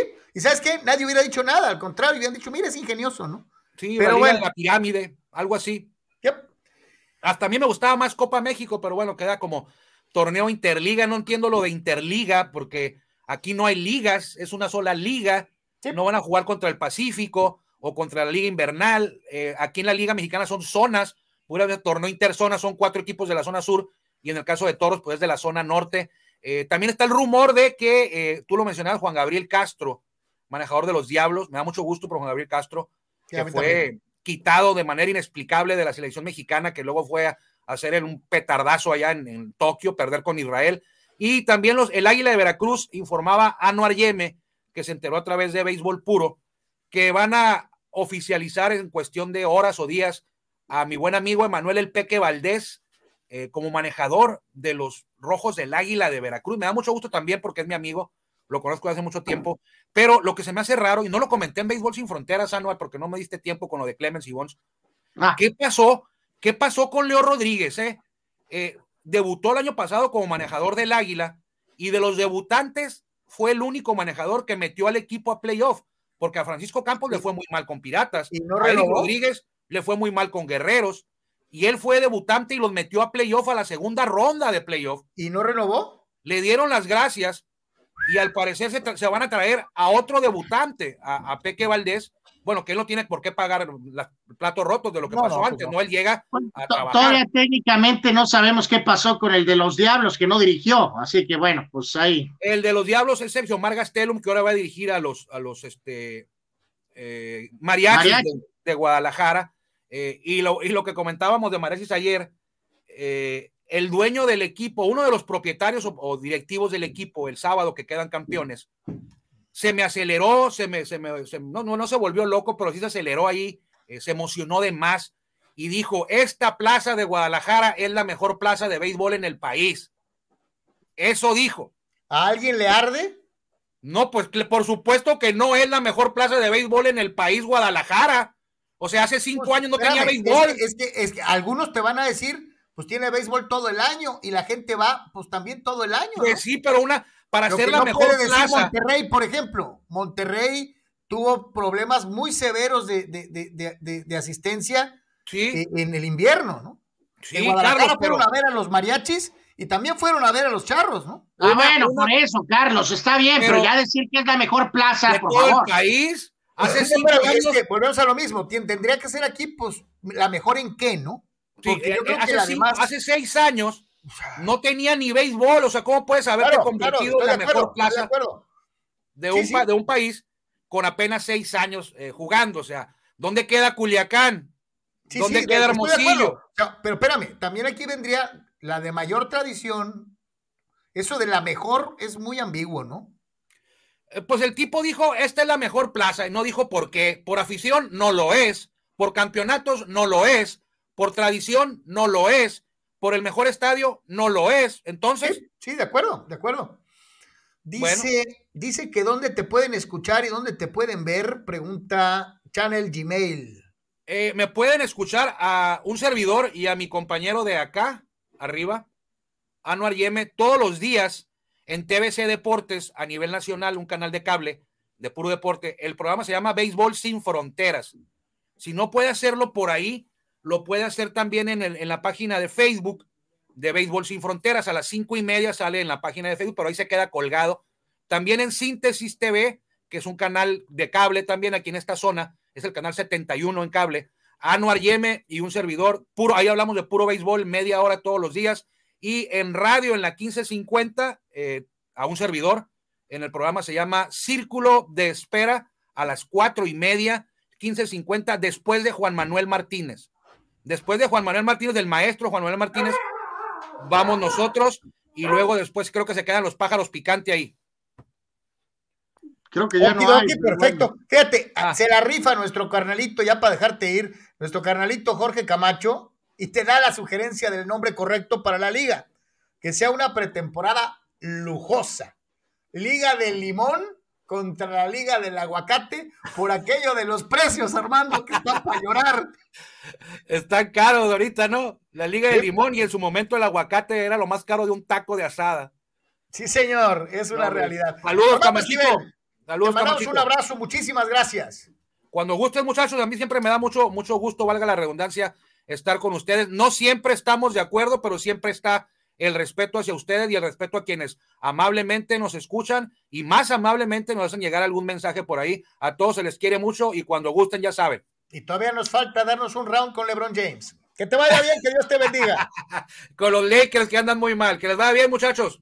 Gracias, Armando. Buen día. Nos vemos. Armando Esquivel, señores, señores, en Béisbol Sin Fronteras y aquí en Deportes. Eh, hijo de su, es que qué, qué, qué complicado asunto, qué asunto tan, tan difícil, eh, porque los dos lados tienen, los dos lados pueden levantar el dedito y decir que tienen razón, ¿no? Y expones tus, tus conclusiones, tus porqués, y habrá quien diga, oye, pues cierto, ¿no? Este, los dos lados tienen, los dos lados tienen muchos argumentos para poder decir que, es lo correcto, ¿no? Pero bueno, pues ahí está. Usted es el mejor juez eh, y le garantizo algo. Usted es mejor juez que los colegas periodistas de Estados Unidos que para mí, para mí chafearon. Vámonos a, eh, otras cosas y nos vamos rápidamente con precisamente los Lakers de Los Ángeles. Eh, y esta circunstancia que conversábamos ligeramente al inicio del programa, Anuar, ya son dos años de aquella infausto mañana de domingo en donde yo me desperté con todas las eh, pilas puestas y, y a la hora y media me entero del accidente en donde perdió la vida Kobe Bryant, su hija y otra serie de personas en un accidente de un helicóptero allá en California. Sí, la verdad, este, vamos a decir que el tiempo pasa pues muy rápido, pero pues obviamente el nivel de la, de la tragedia es eh, monumental, ¿no? La cuestión de su hija, la cuestión de las otras personas que eh, estaban a bordo de ese helicóptero, la forma en que se da tan, dramática, tan violenta, tan, tan, tan dura, este, digo, evidentemente el fallecimiento de cualquier persona en cualquier situación evidentemente va a tener un impacto, pero a veces se habla, ¿no? Creo de esa supuestamente fallecimiento en su, en, su cama, eh, donde se usa esa expresión de eh, no sufrió, este, y a veces a lo mejor eso puede eh, significar una nadita de un impacto menor, pero cuando es de estas formas tan trágicas, tan dramáticas, insisto, tan, tan fuertes, con un choque de helicóptero violento, híjole, le dejó una sensación tremenda para alguien tan joven que estaba listo para aportar tanto a la vida eh, después de haber culminado una etapa y básicamente casi casi estar iniciando una segunda eh, en la cual tenía tanto que entregar en el mundo de los negocios, en el mundo de, su, por supuesto, su familia, eh, y que tan em, drásticamente se ha cortado esta vida, pues le pone una dosis terrible. La verdad es que sí, no, no creo que nunca se, se pueda dejar a un lado este, este caso en específico eh, por la forma en que se dio. Descansa en paz, uno de los más grandes jugadores de todos los tiempos, eh, con una mentalidad eh, a prueba de todo para, para afrontar su, su, deporte, con un gran carácter. sí, también con algunas fallas, porque pues todos cometemos errores, nadie es perfecto, pero en el volumen completo, pues es evidentemente alguien súper, súper respetado y querido, leyenda en toda la extensión de la palabra y pues dos años del fallecimiento del el gran COVID. en paz descanse él y todos los que, los que pues estaban en, en este terrible accidente, ¿no? La verdad es que, eh, y a final de cuentas, bueno, sí fue por, una, por un problema de pericia, ¿no? del piloto y de haber tomado una decisión errada de volar cuando no debió hacerlo, ¿no? Pero, eh, en fin, así las cosas.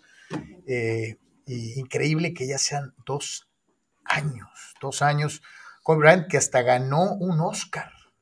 El primer atleta en ganar un Oscar eh, como productor de aquel hermoso corto de, de, básquetbol. increíble, ¿no? Todo lo que pudo haber hecho y, pues nos quedamos con las ganas. Los que no se quedaron con las ganas fueron los de la sub 40, señores, señores, y es que regresa Anthony lesionado Davis y hace eh, eh, eh, fuerte su presencia y nos demuestra, Anthony Davis, tú nos llevarás al campeonato. Dos que tres ya estaban acá este, exultantes, es lo que nos hacía falta. Anuar Yeme, ¿es lo que les hacía falta? No, pues hay, que dejar muy en claro que pues, jugaron contra, un equipo de los Nets que no cuenta con el no vacunado Kyrie Irving y que no cuenta con Kevin Durant, porque Durant trae sus propios problemas físicos, está lesionado.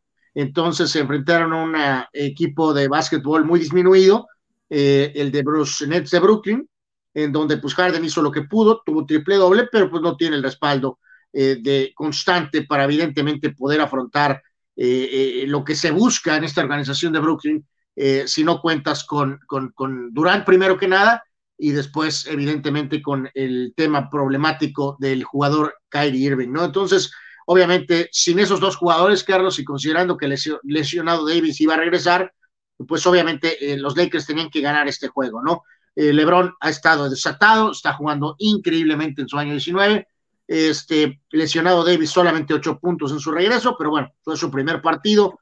Eh, Westbrook tuvo 15, Carmelo tuvo 13, pero como ha sido la constante en los últimos partidos ha sido Malik Monk, eh, que literalmente ha salido de la nada para convertirse en una sólida segunda opción atrás de LeBron Monk con su habilidad para crear tiro y también para este, lanzar desde el perímetro. Ayer tuvo seis three pointers Malik Monk, ¿no? ahora estarían perdidos literalmente si Monk este, no estuviera jugando como segundo escudero de una manera buena. Entonces, apenas están en 500 el triunfo de ayer fue para ponerlos con récord de 24 y 24, pero pues sí, sí escuchaste ahí disparates, Carlos, que como mencionabas, de que ya, ya que regresó lesionado, pues van a prender el switch y eh, persiste esa versión, no importa dónde califiquen, cuando llegue el playoff, a ver quién puede batir a lesionado Davis y a Lebron.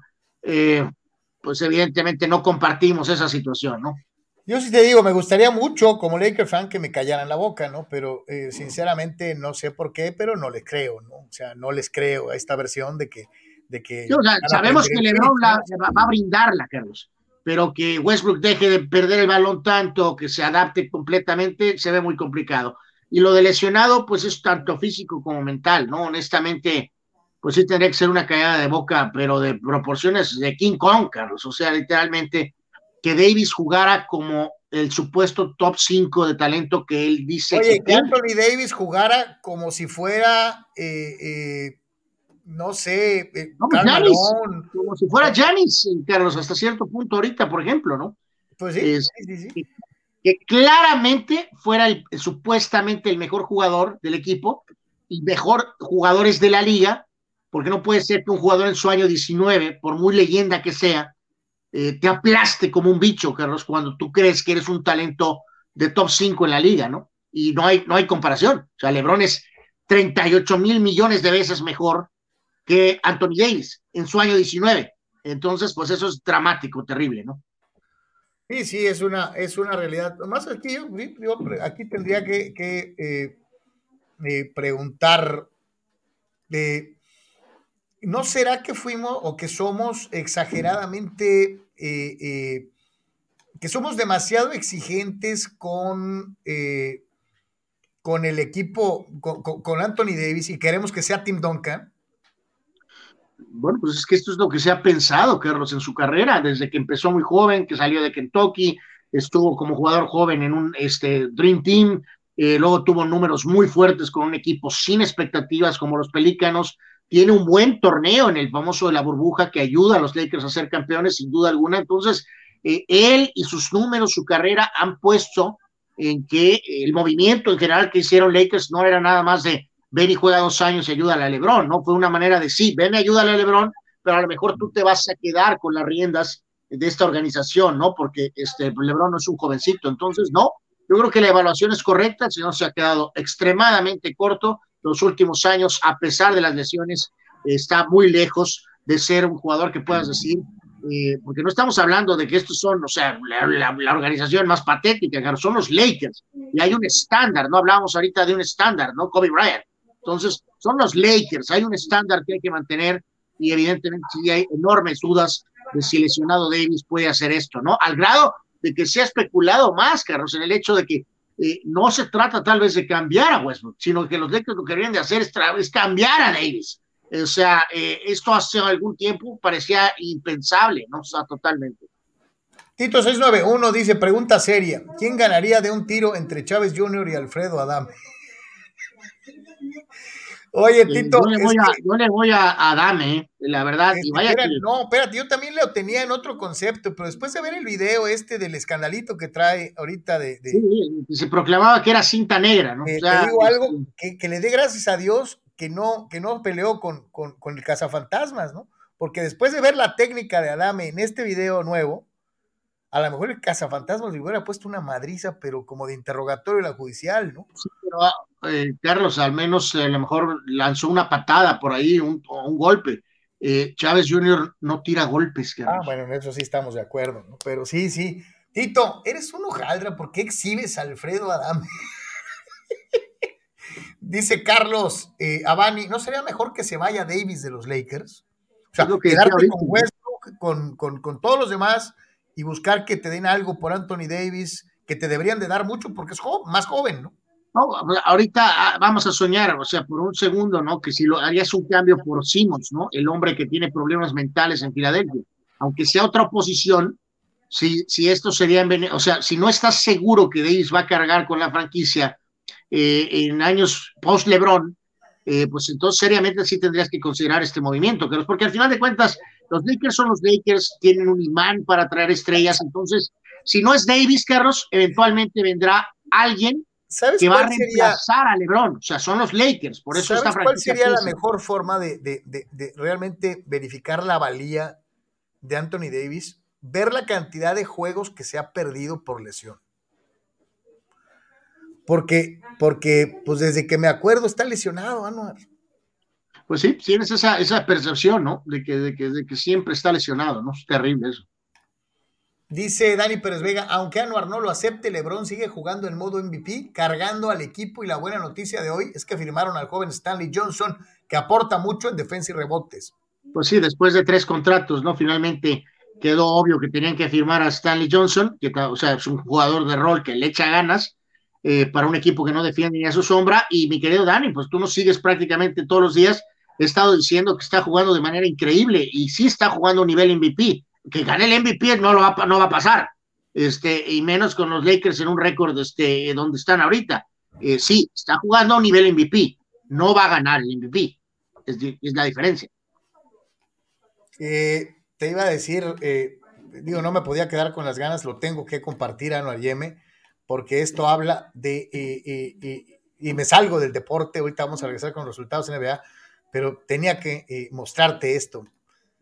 Este es el Twitter oficial del PSB en español, y, dicen con, con, con enorme pompa, a partir de hoy somos oficialmente hermanos rojiblancos.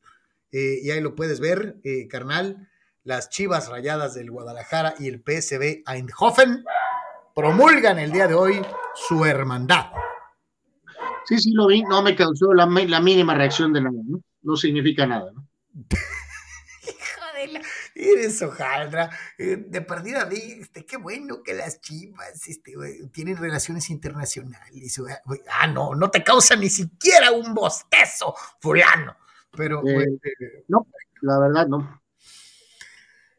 Dice Eduardo Castañeda que Canelo ya está en pláticas para su siguiente pelea, que seguramente será contra Adame. Hija de fulanos estos. Eh, vámonos con el resto de la actividad de la NBA, carnal. Sí, nada más ahorita ya por cuestiones de tiempo, una, una, este, un repaso así eh, rápido, sobre todo con el otro juego importante de la jornada, que era eh, Golden State jugando contra los Mavericks, pues realmente no hubo juego. Los Warriors hicieron pomada a los, a los Mavericks, eh, básicamente desde el primer cuarto, este, y con eh, un ataque balanceado una vez más, Curry con 18, Thompson con 15, Wiggins 14, Otto Porter Jr. 12, Kuminga de la banca anotó 22, en fin, los Warriors traen una, un, un, equipo súper profundo y ganaron, y ganaron el partido, ¿no? por ahí vemos también algunas este, imágenes de lo que fue el triunfo de Clippers ante Washington, 116 a 115 prácticamente en la definición.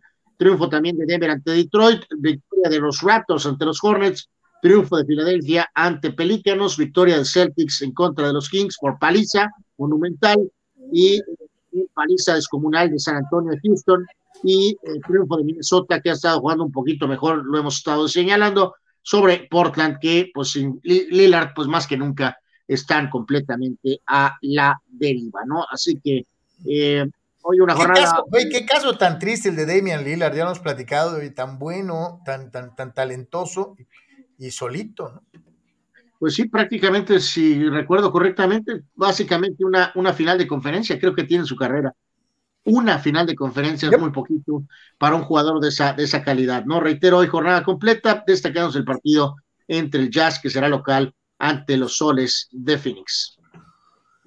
Dice por acá Fidel Ortiz que nos manda esta enorme epístola. ¿Alguien sabe si Santiago Baños es el dueño oficial de la América y Emilio Azcárraga su chalán? Y lo pregunto ya que Azcárraga ya se está viendo como un títere y alcahuete ante un empleado que se cree dueño absoluto de la América y cuya familia de don nadie es pudientes, véase Mariana Baños, hermana de Santiago y presidenta de la Fundación Origen, se sienten accionistas del equipo de Coapa. No cabe duda que son el peor ejemplo de una directiva que se dice entre comillas ejemplar y no sé a quién quieren engañar. La opinión de Fidel que le cae con todo a Santiago Baños, a la América y de paso a la hermana de Baños, que yo no tengo el gusto de conocer. Eh, eh, Alejandro Bobadilla dice, su mejor jugador es Edson Álvarez. es que traen esta versión, o sea, no sé qué tipo de negocios tiene la hermana con, con, con Azcárraga y que entonces el rol de influencia de Baños ha aumentado de una manera dramática. No puedo meter las manos al fuego por nada ni por nadie, Carlos, no tengo ni idea. Eh, lo único que sabemos es lo que está pasando. Por cierto, tuvieron ahí una conferencia para presentar a los super refuerzos. Sabrá Dios qué esté pasando ahí, no lo sé pero si tomamos las acciones que se están tomando, eh, pues sí, parece que traen ahí un, ligero desmadrito, ¿no? Como dirían por ahí, eh, esa es la verdad, ¿no? La verdad es que sí hay muchísimas dudas de qué diablos está pasando eh, con este equipo de América, ¿no? Alex Bobadilla, su mejor jugador es Edson Álvarez, dice, referente a lo del PCB, y ahora resulta que son chivistas, dice, si su mejor jugador es uno de los mejores, o uno de los mejores, es 100% americanista. Eh, Alejandro, eh, eh, Álvarez juega en el Ajax, no en el PSV. No en el PSV, en Hoffen. Dice Eduardo Castañeda, cambió a Baños por cambio a Baños por Peláez sin problemas. ¿Tú le, mandabas a Baños a las Chivas a cambio de Peláez? Pues, sí, pero pues el dueño aprobó, Peláez fue despedido del América, lo corrieron, eh, no dejándolo entrar ni siquiera por los lápices. Entonces, evidentemente, no, no va a haber regreso de Peláez, ¿no? Pero solamente en un hipotético y deportivo, eh, por supuesto que sí, tomaría Peláez cien mil veces más que Santiago Baños. Dice Mike Boluarte que por favor no hagamos enojar a Armando cuando venga. Es que defiende lo indefendible, Mike. Defiende lo indefendible. Pero bueno, este, Así pasa cuando sucede. Eh, dice por acá.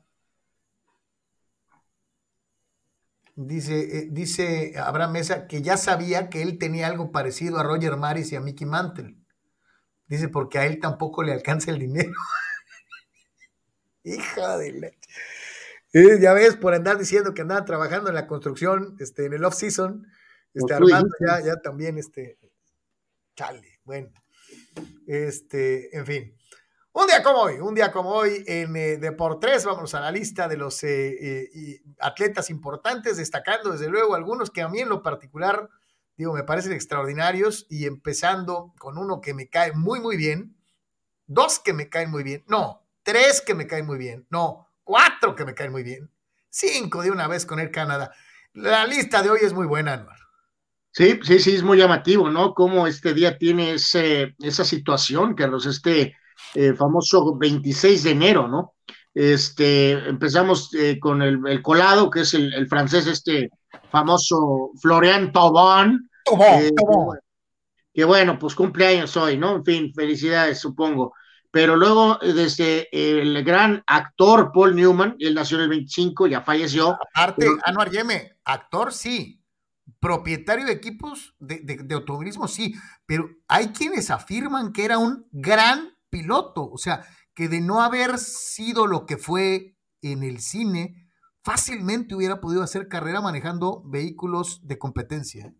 Sí, por eso lo pusimos en la lista, porque aparte de su gran carrera en el mundo del cine, también estuvo muy involucrado en el tema del mundo del automovilismo, ¿no? Este, leyenda Paul Newman, eh, leyenda también, pues, ¿qué se puede decir de Sal Sánchez? Él nació en el 58, obviamente. Quienes muchos afirman, el buen nativo de Santiago, Tianquistengo, eh, que de no haber perdido la vida como lo hizo y en la temprana edad en la que lo hizo, probablemente se hubiera convertido en el mejor boxeador mexicano de todos los tiempos. Hay muchas discusiones, sobre todo entre, entre la gente que después se enamoró de Julio César Chávez. Eh, lo llegamos a hablar alguna vez, ¿no? O sea, tú crees, creo que me habías dicho que crees que sí hubieran peleado, ¿no? Creo. que si hubiera coincidido en una línea de tiempo, Chava era ligeramente más, eh, eh, era ligeramente mayor que Julio, pero sí se hubiera llegado a dar una posible colisión entre ambos eh, en algún momento de sus carreras. Eh, y también por ahí está eh, el mejor jugador de hockey sobre hielo de todos los tiempos y por mucho, el gran Wayne Gretzky, que prácticamente tenía ojos en la espalda, aprovechó una época en que el juego estaba de cierta forma y reiteramos, lo hemos mencionado hoy con los pilotos de Fórmula 1, pues ¿qué puedes hacer? Cuando tienes tu tiempo, ¿qué, ¿qué, tienes que hacer si eres el mejor? Dominarlo.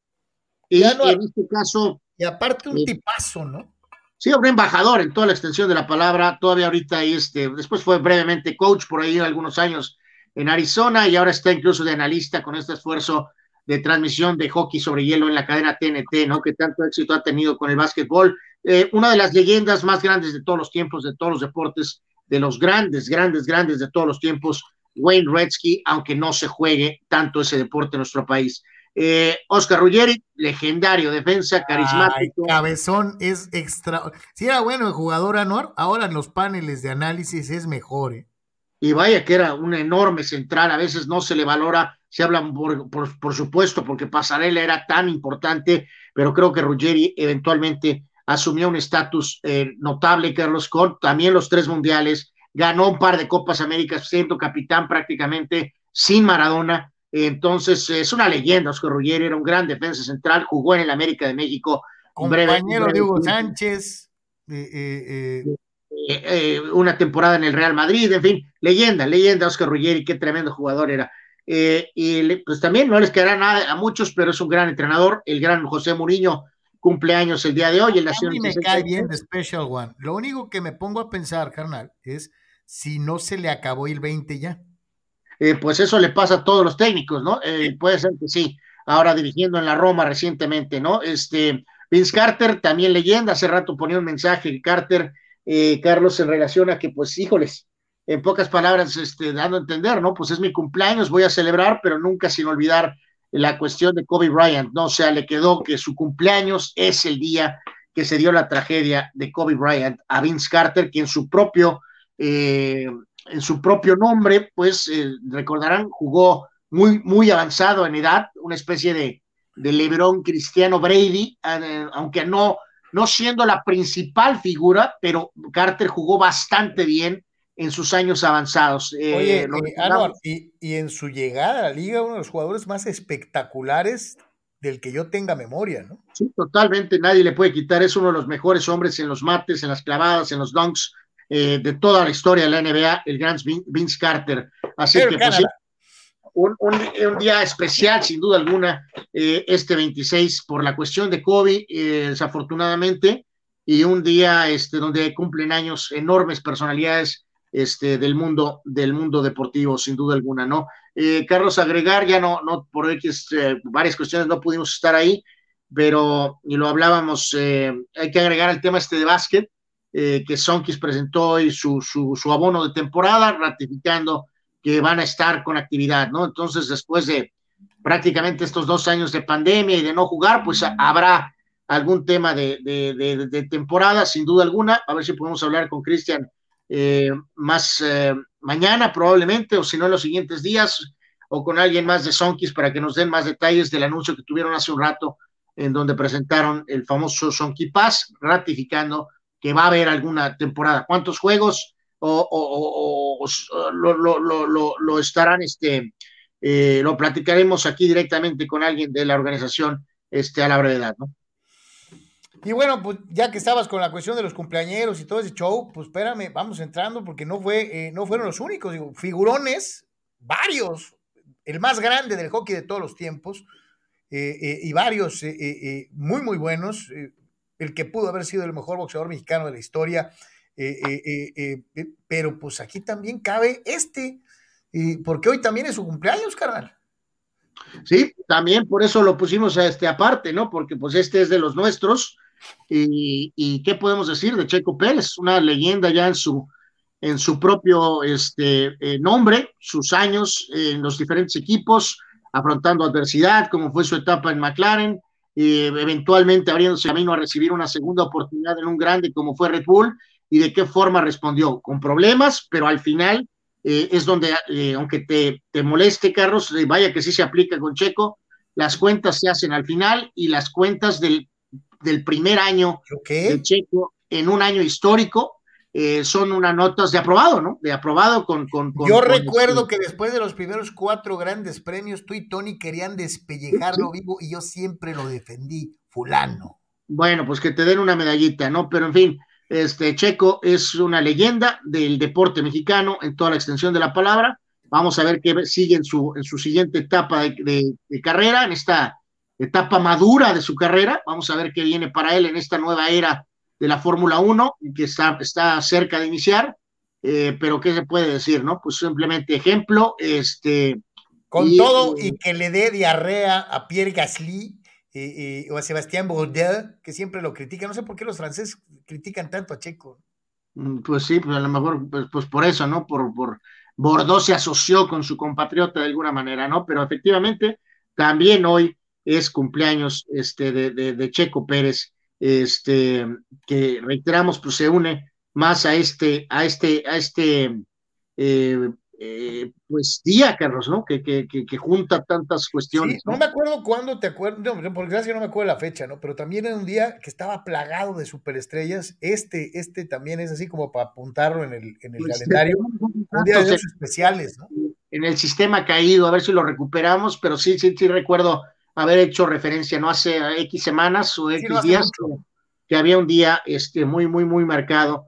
Este, y también agregar que es, fecha, por las fechas, Carlos, amigos, es fechas de los famosos Super Bowls, Carlos. Y entonces, este día 26 es cuando se jugó el Super Bowl de los Osos de Chicago y de los Patriotas, del equipo famoso de Chicago, este, de los Bears del 85, pero el Super Bowl se jugó en 86 eh, es aniversario hoy y también del famoso Super Bowl este en el desaparecido estadio en San Diego, Carlos, el famoso juego de Raiders contra Tampa. Hoy es aniversario de ese juego eh, que se desarrolló en 2003. este, así que aniversarios de Super Bowls muy, muy conocidos. Eh, ya en un par de días hablaremos, ¿no? Ya lo hemos mencionado que para ese equipo histórico también tuvo ese detalle complejo, Carlos, que eh, no pudieron celebrar como con todo públicamente, porque un par de días después de lo del Super Bowl de los Osos, este, fue el, accidente del Challenger.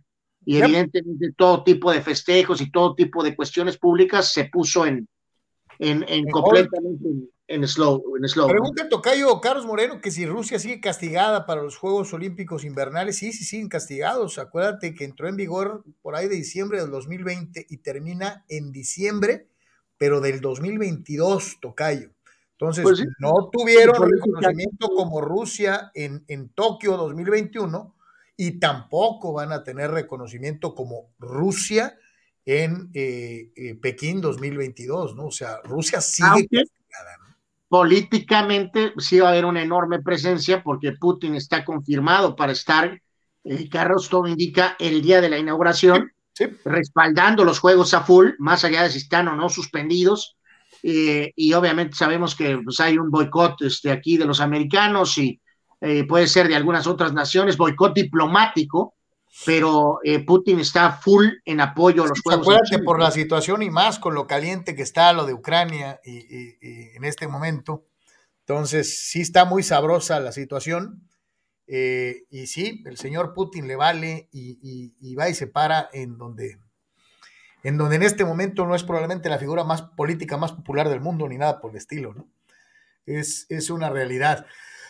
Dice Víctor Baños, ¿cuál es la expectativa real de los Lakers? Salir del repechaje, ganar una ronda en playoff. ¿Cuál es su expectativa? Dice Víctor. Yo digo que calificar. Pues segunda ronda, mi querido Víctor, y, después, pues sí, literalmente que, que, este, que las estrellas, o sea, llegar a la segunda ronda, ¿no? O sea, ganar tu primera ronda, sabrá Dios no cómo, ni depende de en qué lugar, sabrá Dios qué, qué, eh, donde sea está pésimo. Si, terminan abajo, les van a tocar los Warriors o los Suns, ¿no? Y si te terminas en el medio, que es como creemos que va a terminar, pues te vas a encontrar ahí a un Denver o a un Utah o a un Dallas o alguna cosa así, ¿no? Entonces no hay garantías. Te van a nalguear, te van a este, nalguear. Pero, ya sería un éxito llegar a la segunda ronda y ahí dar una sorpresa gigantesca que todo se alineara y poder avanzar a la final de conferencia. Calificar y ya un gran logro que no te pelen en primera ronda. Así lo veo yo. Dice, Alex Bobadilla, ah, este, ah, no, perdón, Guti es el que está en el PCB. Eh, se me movió un poquito la brújula, dice Alex. Pero al final llegaste bien, mi querido Alex, así que no, no problema. Dice, dice por acá, Dice, dice Víctor Leiva, según récord, renunció Paco Villa por, la, eh, eh, por lo de la ley Mordaza. No, sé, no, lo he verificado. Apareció un comentario del otro analista, Carlos, no, no tengo el update ahorita concreto de esto. Eh, apareció este analista que, que, algunos lo conocen como, como el Panda, este narrador de la Champions, Tapia. Luis, Omar, Luis Omar, creo que se llama así, Tapia este, el, eh, diciendo que era una asquerosa eh, publicación de ratings de, un, de uno de estos portales o medios o twitters eh, que son evidentemente mucho más pequeños y que buscan llamar la atención. No, no, no, no estoy seguro de ello. honestamente, no hay, no hay nada más.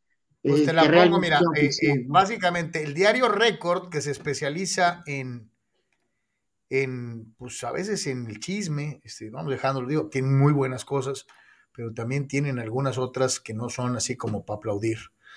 Sí lo maneja como, como algo oficial, ¿no? Este, digo, yo recomendaría eh, esperar. Suponer por un segundo que es cierto, Carlos, pues eh, no sorprendería porque pues sí quedaron súper, súper golpeados eh, por esta censura brutal de libertad de expresión que desafortunadamente sí apareció con, con gente de Televisa, de la América, diciendo que no criticaran al equipo de la empresa, ¿no? Básicamente, ¿no? O sea. Aparece este en, en récord esto. Paco Villa renunció a TUDN tras disculparse en redes con Baños y el América. Eh, señala esta nota que fue publicada eh, este día 26, es decir, el día de hoy. Eh, y la pues, leo. También están diciendo, o sea, están diciendo que el fantasma, ¿no, Carlos? Que el fantasma también está atrás de esto. Y la leo, y la leo así como va, ¿no? Simple y sencillamente eh, dice, tras declaraciones, eh, estos tuvieron que pedir disculpas, cita más circunstancias y obviamente señala que es uno de los principales comentaristas eh, dentro de la cadena, pero nada más, hasta ahí, en ningún lado más que en, la, en el encabezado aparece la palabra renunció. Entonces, vamos dando tiempo al tiempo, vamos a dejar que las cosas se acomoden, mi querido Víctor, y ya nos enteraremos. Sí, él, es una persona activa en las redes, Carlos, principalmente en Twitter. Eh, tiene tres días que no pone nada, ¿no? O sea, y es una persona que está activa, ¿no? Viene lo de la selección, y la verdad es que no he puesto mucho detalle, no sé si él había... Se hablaba, está ya, Carlos, ¿no? Porque, o sea, si no sale en este juego, es obvio que algo... Eh, pero reiteramos, no hay sorpresa, ¿no? O sea, entendemos al maestro Bermúdez que tiene toda una vida ahí y su caso es bastante, mucho más complejo eh, para dar ese paso. Eh, Villa también tiene mucho tiempo, pero quedaron golpeadísimos, Carlos. Tú y yo lo sabemos, o sea, fue un masazo brutal. se este, habla, Anuar, de que el salario de estas dos personas, que por cierto se devenga en Estados Unidos y no en México, es de 500 mil pesos mensuales. Y alguien preguntaba por ahí, si te pagaran medio millón de pesos al mes, ¿renunciarías? Pues supongo que debe tener algún guardadito, ¿no, Carlos? Este, porque si hay eh, gente que logra, eh, que no tiene nada y no tiene seguridad y logras defender tus principios, Carlos, de alguna manera, pues pensarías que los que han estado con la posibilidad de tener a pulso ganado un sueldo, eh, a lo mejor para poder aguantar un cañonazo de esta magnitud en tu carrera, pues, eh, pues sí, sí pensaría, Carlos, ¿no? Este, eh, damos la vuelta a eso, ¿no? Si, si, tiene dinero, pues más, más dinero, pues más te debería de fortalecer en defender tus convicciones, ¿no? Sí. Sí, claro. O sea, es más difícil cuando estás al día, cuando tienes gente que responder a tu esto, entonces si te tengas que tragar eso, Carlos. Pero si llevas ya una carrera que afortunadamente, reitero, pues el hombre se la ha ganado y que te ha estado dando un ingreso, pues más fortaleza te debería de dar para decirles, vete al diablo, ¿no? Claro. O sea, vete al diablo. No, y, y si a veces de perico perro y sin lana mandas al diablo a quien lo merece, pues, con lana sí, O sea, este, no, si esto pasó, no, no, no tiene ninguna sorpresa, o sea, es lo correcto. Entiendo al maestro Bermúdez que su caso es completamente muy, mucho más duro y difícil porque es toda una vida. ¿Cómo vas a eh, evaluar eso, Carlos? Eh, de a cómo estamos hablando, porque no, no puedes darle también una vida a una empresa y este, y literalmente es darle la salida gratis, ¿no? Ay, renuncio y, pierdes pues, un dineral, ¿no? Sí, sí. O sea, sí es un caso complejo el del señor Bermúdez. Este, en el caso de Paco Villa, pues supongo que habría mercado para él, Carlos, en las, en las cadenas estas deportivas, pero así. Entonces, este, eh, sí, sí, no, no tendría ninguna sorpresa si Paco Villa decidió hacer esto. Claro, y si lo hizo, aplausos, ¿eh? Pero, ¿Sí? Pues bueno.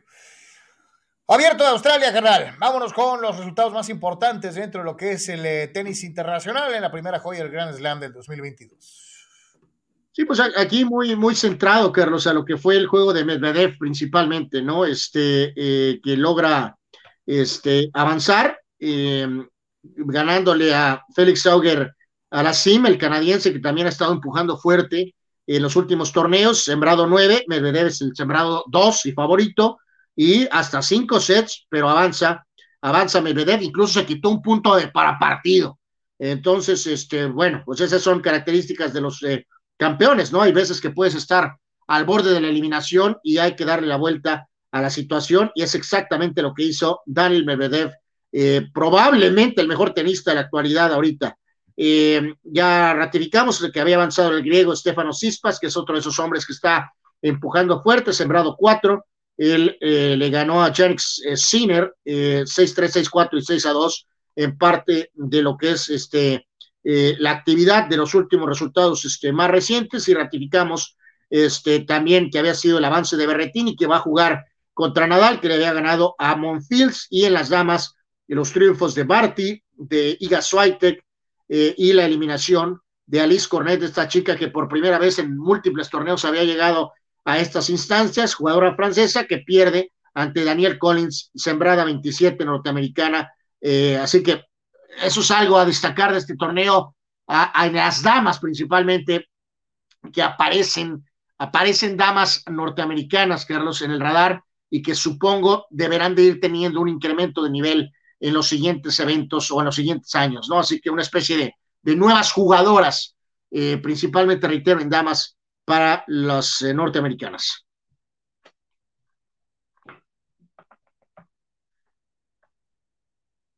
Y ahí está lo del tenis, y vieron, precisamente llegamos al ave de las tempestades, y es el ave de las tempestades, porque no bien eh, se crea este conflicto con los compañeros comentaristas por el pin trabajo que está haciendo Santiago Baños eh, al frente de la Dirección Deportiva de América, con el cargo de presidente deportivo. Imagínese usted, este, imagínese, la, le digo esto, imagínese la cantidad de dinero que se mete ese amigo al mes. no, no, si hubieran dicho hace unos años que iba a tener este cargo, Carlos, te hubiéramos dicho que estabas loco, estaba loco. Que no era por ahí, ¿no? Siempre fue la chichincle de Herrera, eh, eh, esa es la realidad, este, eh, y pues no, se supo meter muy bien esto y aquello, y América cae en esta circunstancia de presentar nuevos refuerzos. le digo algo, no son de Cholos, porque pues en Cholos no hay nada para eh, eh,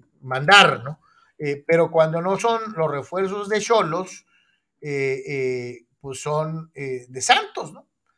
Entonces, este, pues simple y sencillamente, pues otra vez se recurre a, la beta santista y se vuelve a jalar por un jugador colombiano, parecía que les da frío, les da miedo en el América contratar argentinos, tiene buen rato que no jalan el gatillo por jugadores argentinos que durante años han sido productivos, eh, eh, eh, mucho menos brasileños, y en América ya se cayó, en chilenos ya ni hablemos, se ha caído en esta circunstancia de irse, y lo voy a decir con el respeto del mayor de los respetos, te vas por lo barato del continente ecuatorianos o colombianos, que son más baratos que los tres, las tres nacionalidades de jugadores antes mencionadas. Y ya tiene rato América con esto, ¿no? Este, eh, eh, ecuatorianos, colombianos. Eh, y ahora pues se van otra vez, reitero, con su cantera santista. Y pues más de lo mismo, carnal. Otro refuerzo que dices tú, neta, este, no sé cómo tú la veas. Pues sí, reiterar, Carlos, que eh, se, finalmente se dio este supuesto jugador por la banda derecha que tanto había estado pidiendo Solari. Este, eh, se dio esta famosa conferencia donde apareció ya este jugador Otero, también con el Santos, que también había un reporte por ahí, ¿no? Que se han llevado en ventas desde los Oribes y Chuchos Benítez casi 100 millones de dólares, ¿no? Que se ha vuelto una mina de oro, ¿no? La conexión, este. Sí, con el América, es un negociazo. Eh, es un negociazo de proporciones épicas, ¿no? Entonces, eh, en esta famosa conferencia también ahí presentaron a los, a los refuerzos de las, de las chicas, eh, pero lo más, estoy tratando de ver aquí en Twitter, no sé si algunos de nuestros amigos aquí de la, de la base, Carlos, si han escuchado algún comentario de si hubo alguna este, pregunta en relación al tema, no hubiera estado tan descabellado, ¿no? Pero también entra ese factor de si preguntas algo si hay algún tema de miedo a la acreditación, o sabrá Dios, ¿no?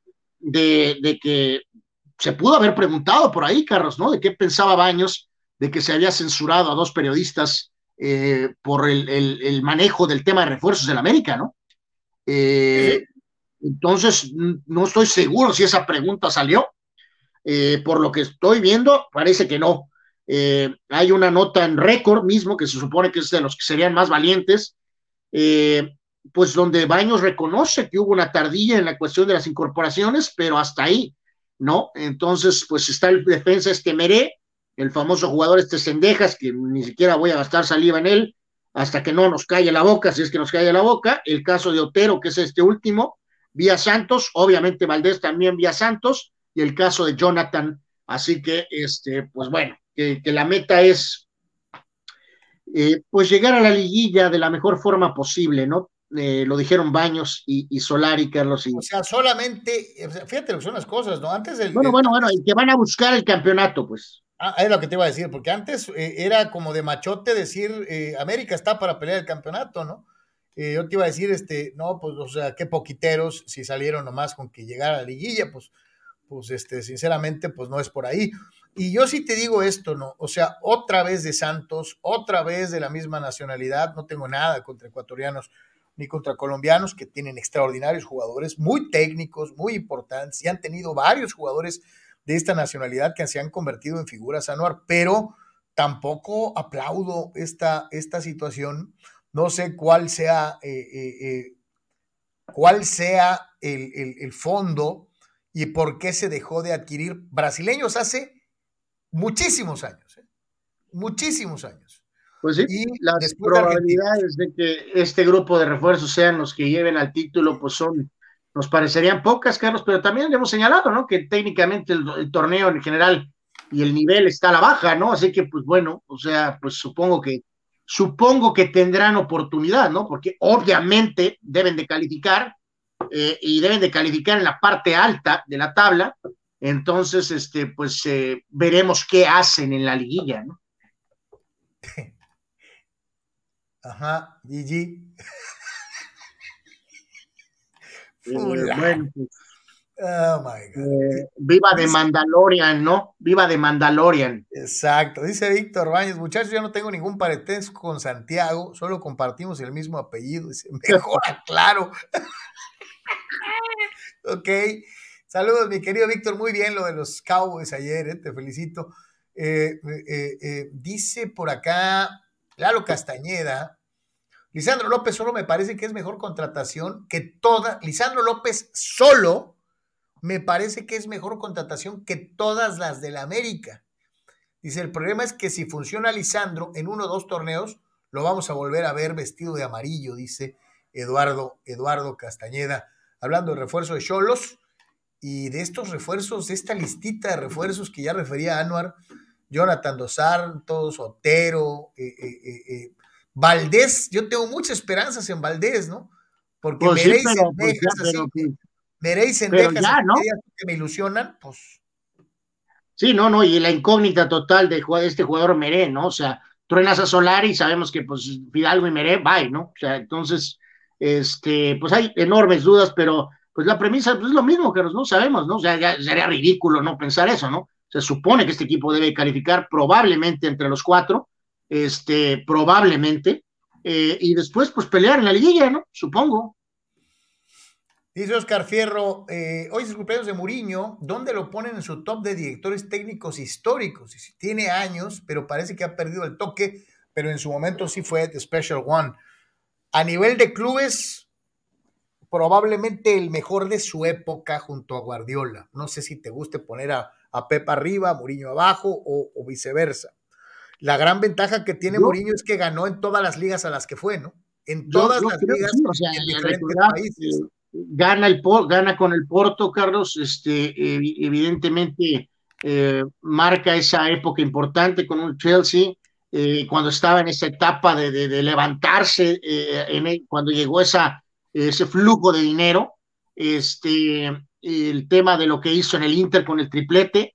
Eh, obviamente llega a un Madrid complicada etapa, Carlos, donde estás enfrentándote al mejor Barcelona de su historia. Sí, sí. Y, lo que hizo fue restablecer inmediatamente esa situación y encarar al Barcelona con todo, Carlos. Era lo que, que sí se llevaron por ahí un par de tundas, pues sí, pero también se le pusieron al brinco. Y todos ahorita, Carlos, ¿cómo recordamos? Hay cuántos videos ahí en redes, en YouTube, de los, gloriosos clásicos que eran guerras, literalmente, Carlos. O sea, y eso era situación eh, encabezada por Mourinho. Eso lo propiciaba la propia personalidad de Mourinho, ¿no? Claro. vamos a... la gran importancia de Mourinho es que gana en todas las ligas a las que va, en diferentes países, o sea, las principales ligas del mundo las gana. A lo mejor le faltaría selecciones, Anor. Bueno, pues eso es relativamente joven, por ahí hubo algún momento algo con Portugal, creo que vendrá esa oportunidad pronto, un poco más adelante, relativamente, creo que vendrá la oportunidad de ver qué puede hacer en selecciones, pero sí, los últimos resultados, como Oscar decía, y lo, mencionamos tú y yo, Carlos, pues también no le fue bien en el Chelsea, este, y no le está este, yendo bien ahorita tampoco. Ahora en la Roma agarró una situación ahí compleja, no le fue bien en el Manchester United, evidentemente no le fue bien en el United, entonces, este, eh, y ya lo hemos señalado aquí mil veces, mi querido Oscar, y compartimos lo que tú indicas cuando esta cosa se va, se va, se va, se va y se fue. El técnico pierde la magia y se acabó, ¿no? Esa es la realidad. Muy pocos regresan.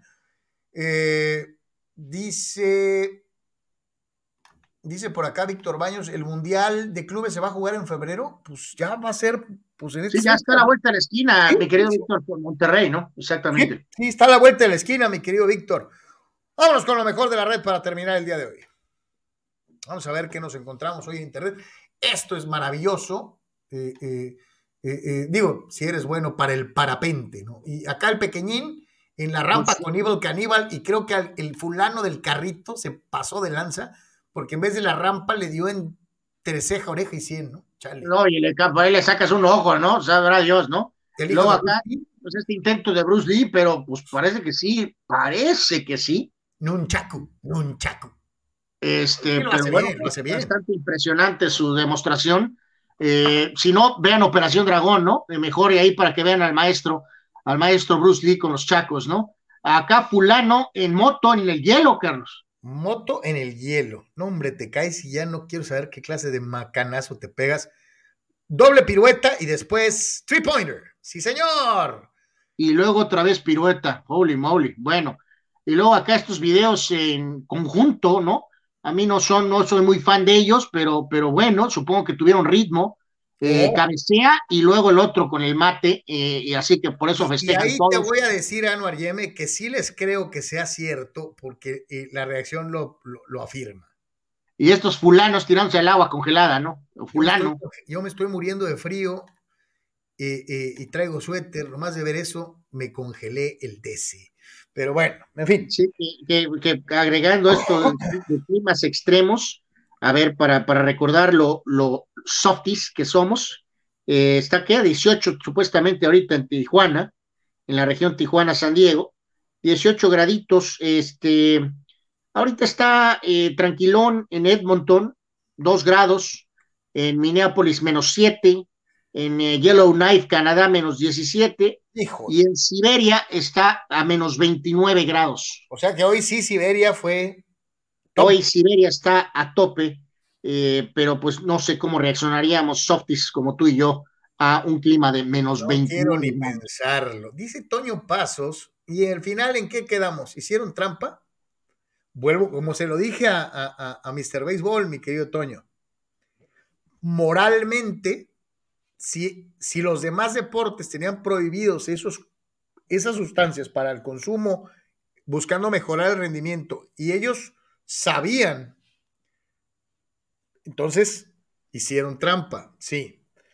Pero reglamentariamente no lo hicieron porque Major League Baseball no tenía tipificado el consumo dentro de, el no consumo de ciertas sustancias en su reglamento. Luego entonces, si te vas a la letra, si fueras abogado, o sea, un abogado te diría, si no dice aquí, no estás violando la ley. Entonces, hermano, Toño, es de acuerdo a como lo quieras ver. No, no, pero, pero yo sé a dónde va el buen Toño. Eh, saludos, gracias por escribir. Este, sí, sí, sí, hicieron trampa, pero ya el proceso eh, no debería de haber estado, en, específicamente en los casos de Clemens y de Bons, ya su supuesto castigo para algo que no estaba en el reglamento, ya era, fue más que suficiente, ¿no? Porque eh, representa mucho ser elegido al Salón de la Fama en tu primer año de elegibilidad, demuestra la gran carrera que tuviste. Que los hubieras ingresado. Y el, reconocimiento de tu deporte para tu gran carrera. Llegar el primer año es te reconozco, ¿no? Te reconozco. El que hubieran ingresado de manera justa en su último año, yo creo que era ya proporcional a un castigo, algo que es incorrecto, pero que no estaba en el reglamento. Entonces, este, eh, pero respondiéndote, al menos en mi opinión, no, no tengo nada ni me deben nada. Son leyendas del béisbol, son leyendas de mi tiempo y no tengo nada en contra de Roger Clemens ni en contra de Barry Bonds. Los admiro profundamente. Yo creo que hay una enorme hipocresía de los compañeros que votan, este, porque reitero, este, no estaba prohibido en el reglamento, ¿no? Entonces, pues, cada quien. Anual, gracias. Gracias a todos. Eh, este, suerte, cuídense mucho. A nombre de todos los que trabajamos para ustedes el día de hoy, le agradecemos el favor, su atención y preferencia Mr. Baseball. Recuerde, véalo en Béisbol Sin Fronteras. Y este par de fulanos les dicen muchas gracias y Dios quiere, nos vemos el día de mañana. Buena tarde, buen provecho. Pásela bien.